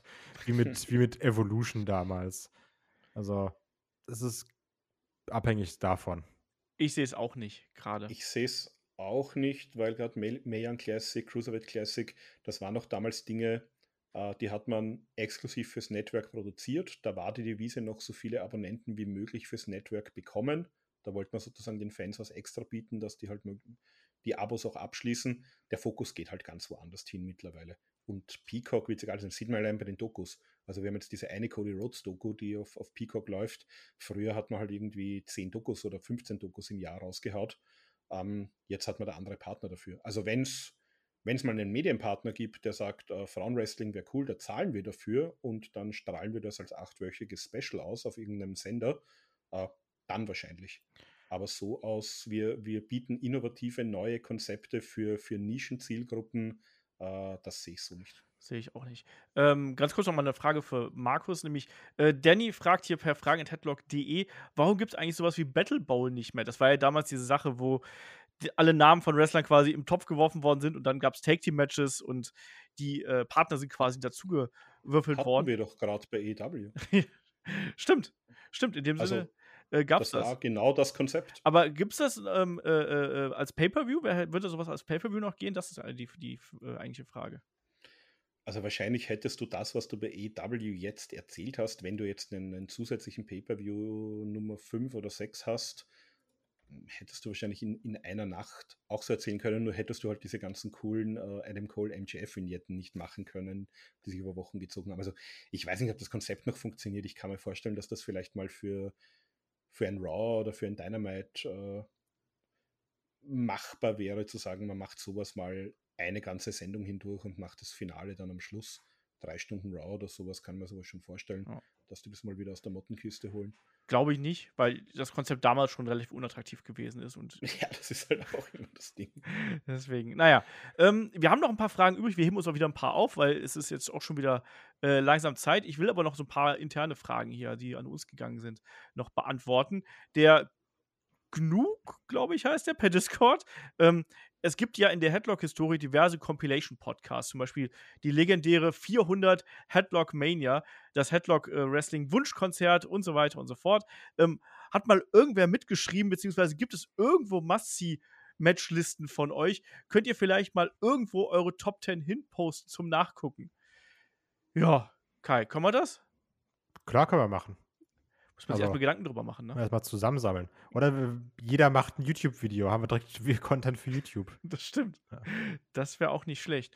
Ähm, der André P. fragt hier in äh, Anlehnung an unsere Real Fight Question, ähm, haben letztens ähm, die Dark Side of the Ring Episode zum Brawl for All geguckt. Wäre das nicht mal ein Thema für euren Fokus-Podcast, Markus? Wenn es gewünscht ist, können wir das schon machen. Also es gibt eben die, die Darkseid-Folge gibt's. Äh, ich weiß halt nicht, ob das Thema, wenn wir nochmal drüber sprechen, besonders viel mehr hergibt. Das war halt einfach eine dumme Idee, die dumm umgesetzt war. Äh, jetzt können wir natürlich nochmal drüber sprechen, was ist da im Hintergrund passiert, äh, wer hat sich wie verletzt. Wäre wär nicht mein Top-Thema, aber wenn es gewünscht ist, dann, dann können wir das schon machen. Genau, an, an die Supporter da draußen, schreibt uns da äh, gerne mal. Ähm, dann wurde ja auch noch gefragt, ja, in Anlehnung an den, an den äh, Anuai-Familien-Podcast, Markus, der uns ja, glaube ich, auch sehr viele Gehirnwindungen gekostet hat.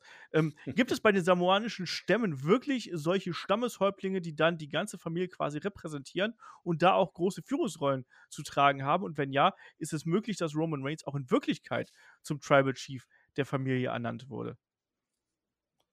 Ich habe keine Ahnung. Also ich, ich, ich habe weder Ahnung, wie es tatsächlich auf Samoa ist. Ich weiß, auf Samoa gibt es eben diese, diese High Chief-Rolle, die auch Peter Maivia hat. Genau. Und ich weiß, der, der Rock wurde da auch mal eingeladen und, und hat da auch irgendwie so einen Ehrentitel mal bekommen. Äh, inwieweit die das jetzt, wenn sie in die USA emigriert sind, irgendwie mitgenommen haben. Also ich kann mir schon vorstellen, äh, wie es halt vielleicht bei so Großfamilien öfter mal ist, dass man halt vielleicht, weil es schlau ist, die Ältesten halt nach gewissen Dingen fragt und ein bisschen auf die Erfahrung einfach baut. Nur gerade bei älteren Leuten, die Erfahrung heißt ja auch immer, dass die ihren, den Kontext aus ihrer Zeit mitbringen. Also ich glaube, äh, Streitbeilegung aller Affa und Sieger würde heute wahrscheinlich nicht mehr so einfach funktionieren wie in den 70ern. Äh, ich glaube nicht, also auch wenn man irgendwie sieht, wie ja die, die Wrestling-Familie aufgeteilt ist, dass es da teilweise, ich glaube, das haben wir auch im Podcast mehrfach erwähnt, dass es da teilweise offenbar immer noch Zweige der Familie gibt, die, die finanziell trotzdem schlecht dastehen, obwohl sie mit so Leuten wie den Usos und Roman Reigns und Rocky ähm, ähm, Dwayne Johnson verwandt sind. Also ich glaube nicht, dass es so den, den großen Familienrat gibt, der sich um alle Probleme kümmert. Äh, und ich glaube auch nicht, dass Roman Reigns irgendwie der, der heimliche Familienchef ist mittlerweile. Das glaube ich auch nicht. Aber ich kann mir durchaus vorstellen, dass da eben diese traditionellen Strukturen, wie du schon gerade angesprochen hast, die Ältesten repräsentieren dann auch die Familie. Das kann ich mir schon vorstellen. Aber ich weiß es auch nicht. Das ist jetzt auch reine Spekulation. Und dann äh, fragte Tangaluga noch, das ist auch was, was du letztens noch mal gesagt hast, lieber Kai. Äh, Kai hat letztens irgendwo gesagt, dass er zuerst den Bericht einer Show gelesen hat und dann nachher sich erst die Show angeschaut hat. Äh, macht er das immer so? Erst lesen, dann gucken? Oder wie sieht es bei den anderen im Team aus? Ähm, da ist ein bisschen deine Neugierde manchmal größer als alles andere, oder? Das letzte Mal auch schon drüber gesprochen. Ja, beziehungsweise auch, ähm, das hilft mir dabei auch so ein bisschen meinen, meinen Alltag oder meinen Wrestling-Konsum zu planen. Ne?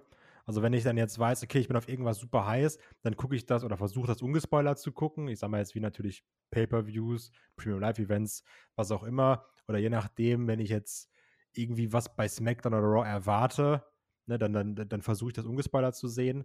Aber manchmal, dann sage ich, okay, komm, ich lese erst den Bericht und wenn dann irgendwas so spannend klingt, dass ich das jetzt sofort gucken muss, dann gucke ich sofort. Aber falls dann irgendwas ist, wo ich denke, muss ich jetzt nicht heute sehen, dann kann ich es eben auch dann ein, zwei Tage schieben. Ähm, Gerade eben mit der Menge an Content, ne, mit, wir haben es angesprochen, äh, Dynamite, Collision, Rampage, Raw, SmackDown. Das hilft einfach, ähm, so ein bisschen das, das, das einfacher zu planen, wann man was wie guckt. Ja.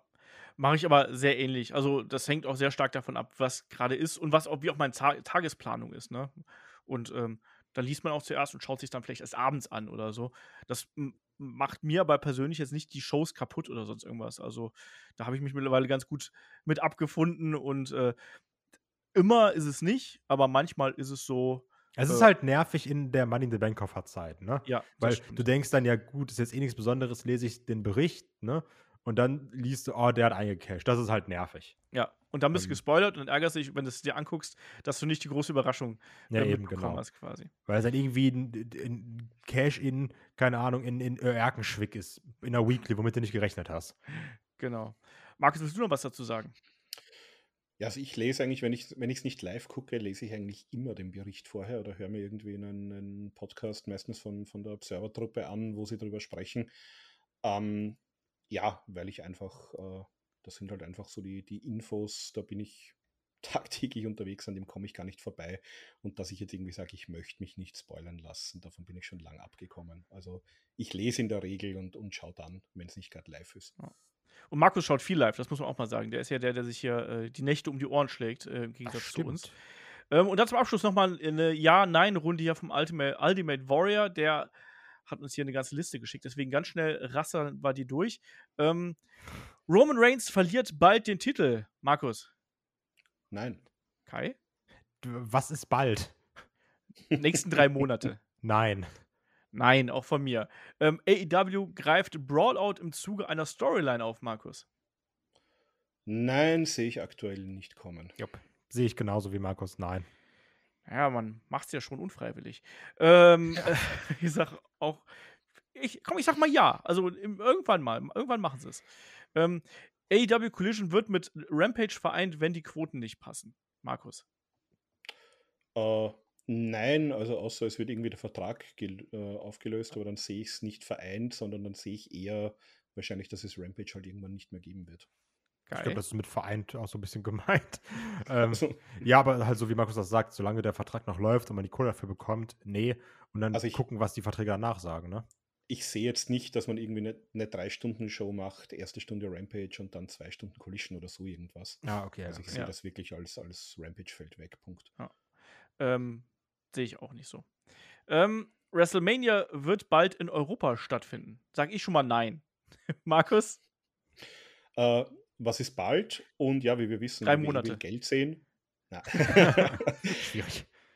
ähm, nein, also wenn, wenn London bereit ist zu zahlen, dann sehe ich WrestleMania in Wembley. Und ansonsten sehe ich es nicht.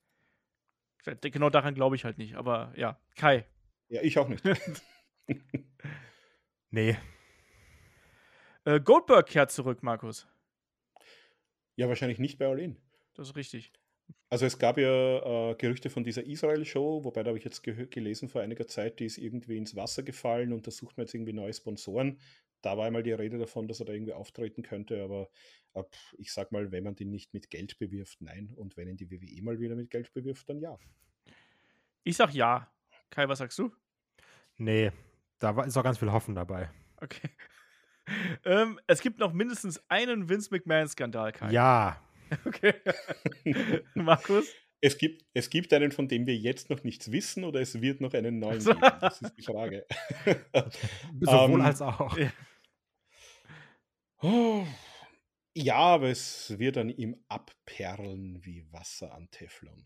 Ja, also wenn Teflon Vince. Wenn es nicht ein Beweisvideo gibt oder der oh ihn umbringt, dann äh, dann sehe ich den ziemlich unantastbar mittlerweile. Ich habe schlimme, schlimme Bilder im Kopf gerade. ähm, bestimmte Moves werden von höheren Instanzen verboten oder reguliert. Haben wir bei AW schon gesehen. Ja.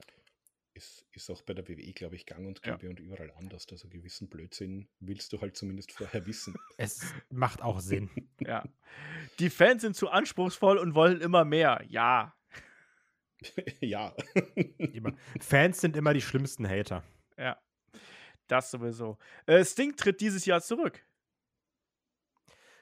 Nee. Also nein, wenn er sich nicht irgendwie schwer verletzt und es notwendig ist, weil wenn er es heuer vorgehabt hätte, dann hätte es bei All-In wahrscheinlich, wäre es bei All-In passiert. Ja. Ich glaube auch nicht, dass er zurücktritt. Ich glaube, der, der, der macht noch ein paar Matches in den nächsten Jahren. Ähm, LA Knight verschwindet in der Bedeutungslosigkeit, Kai. Auf gar keinen Fall. Glaube ich auch nicht. Nicht so schnell. Ich glaube es auch nicht. Der ist zu heiß im Moment. Mit dem wird man eine Zeit lang was tun. Ja. Ähm, Gunther wird WWE World Champion. Kai. Ja. World von Seth Rollins oder den anderen oder egal? Egal. Also den, irgend so ein, den Raw, irgend so großer ja, Den, ja, den Raw-Titel auf jeden Fall. Weltmeistergurt. ähm, den so Grand Prix des professionellen Berufs. Ganz genau. Und letzte Geschichte: Früher war alles besser. Ja, natürlich. Ich habe letztens gelesen, früher ist, äh, wenn man selbst, ich glaube, zwischen, zwischen 15 und 26 war, äh, Nein, ich finde, jetzt ist alles gut. Ich kann unglaublich viel Wrestling aus der ganzen Welt live sehen und früher musste ich mir VHS-Kassetten äh, davon kommen lassen. Ich hatte einfach keinen Bock mehr zur Schule zu gehen. Also so, ich finde, so, so, eigenes Geld haben und das für dumme Kacke ausgeben und zu sagen, ich fliege jetzt nach WrestleMania und nach All In in einem Jahr, ist schon geiler. Mussten die mal fragen, so, Papa, fährst du mir da hin so oder so? Ja, ich muss meine Frau fragen, darf ich da hin? also da hat sich nichts geändert an der Seite, aber. ja, nein, früher war nicht alles besser. Ganz klar nicht. Aber äh, der Podcast ist jetzt hier an der Stelle aus. Wir haben zwar noch ein paar Fragen übrig, aber ich würde sagen, wir haben schon wieder, wir knacken schon wieder fast die zwei Stunden. Ich glaube, wir können jetzt hier auch wieder eine kleine Pause vertragen. Yes. So, Markus, hast du noch äh, kurze letzte Worte? Äh, nein, ich freue mich trotz schlechten Aufbau auf All-In und auf RevPro und darauf äh, vielleicht auch den einen oder anderen von euch äh, zu sehen, zu quatschen. Und ja, sonst gibt es im Moment von mir nicht viel zu sagen. Kai, hast du noch abschließende Worte? Ich freue mich wieder 110% in die Rolle des noch mehr Insta-Kai abzutauchen. Wieder mit schönen Stories aus London. Perfekt. Reels rein. Darf ich auch dabei sein, Kai? Auf gar keinen Fall. Ich wollte auch endlich mal Insta-Fame abgreifen. Ja. Du hast so ein Gesicht, das ist perfekt fürs Radio. ich stand schon wesentlich häufiger vor der Kamera als du. Ja, eben. Und frag dich mal, warum jetzt nicht mehr? warum ich jetzt die Kamera selber bezahlen muss. Ne? Das das. genau. genau. Ah, und ich, ich freue mich natürlich auf meinen äh, Nicht-Wrestling-Urlaub jetzt nächste Woche mal, bevor es zu All-In geht. Äh, das vielleicht auch noch, nämlich auf Pizza, Pasta, Meeresfrüchte und äh, lustige Kinderaktivitäten am Strand. Das ist auch was Schönes und was Wichtiges. Und äh, ja, hier bei Headlock geht es natürlich nächste Woche dann im Programm äh, weiter. Ich habe schon den Plane Ride from Hell angesprochen, den Max und ich dann äh, schon besprochen haben. Es gibt noch die Preview zu AEW All In und natürlich für Supporter, da werden wir wahrscheinlich No Holds Bart Auflage haben und die Helden aus der zweiten Reihe und On a Pole und natürlich die Review zu All In gibt es dann auch. Äh, da werden dann äh, der David und ich hier die Stellung halten. Ich bin dann relativ schnell wieder da. Markus und Kai sind ja ein bisschen länger noch unterwegs und ihr könnt euch danach auch noch auf so eine Art Podcast-Reisetagebuch freuen. Also da werden wir auch schauen, wie wir das aufnehmen. Wahrscheinlich so ein bisschen vor Ort ein bisschen was machen, ein bisschen was dann später. Also da könnt ihr euch dann auf ähm, Patreon Steady und auf YouTube bei den Mitgliedschaften auch drauf freuen. Und wenn ihr uns noch was Gutes tun wollt, gerne natürlich auch bei unseren Freunden von Holy bestellen. Headlock 5. Headlock sind die beiden Codes, die ihr da eingeben könnt. Ähm, und ansonsten, wenn ihr uns supporten möchtet, Patreon, Steady, YouTube, seid ihr überall dabei, jede Menge Podcasts. Und in dem Sinne sage ich Dankeschön fürs Zuhören, Dankeschön fürs dabei sein und bis zum nächsten Mal hier bei Headlock, dem Pro Wrestling Podcast. Macht's gut. Tschüss. Tschüss. Ciao.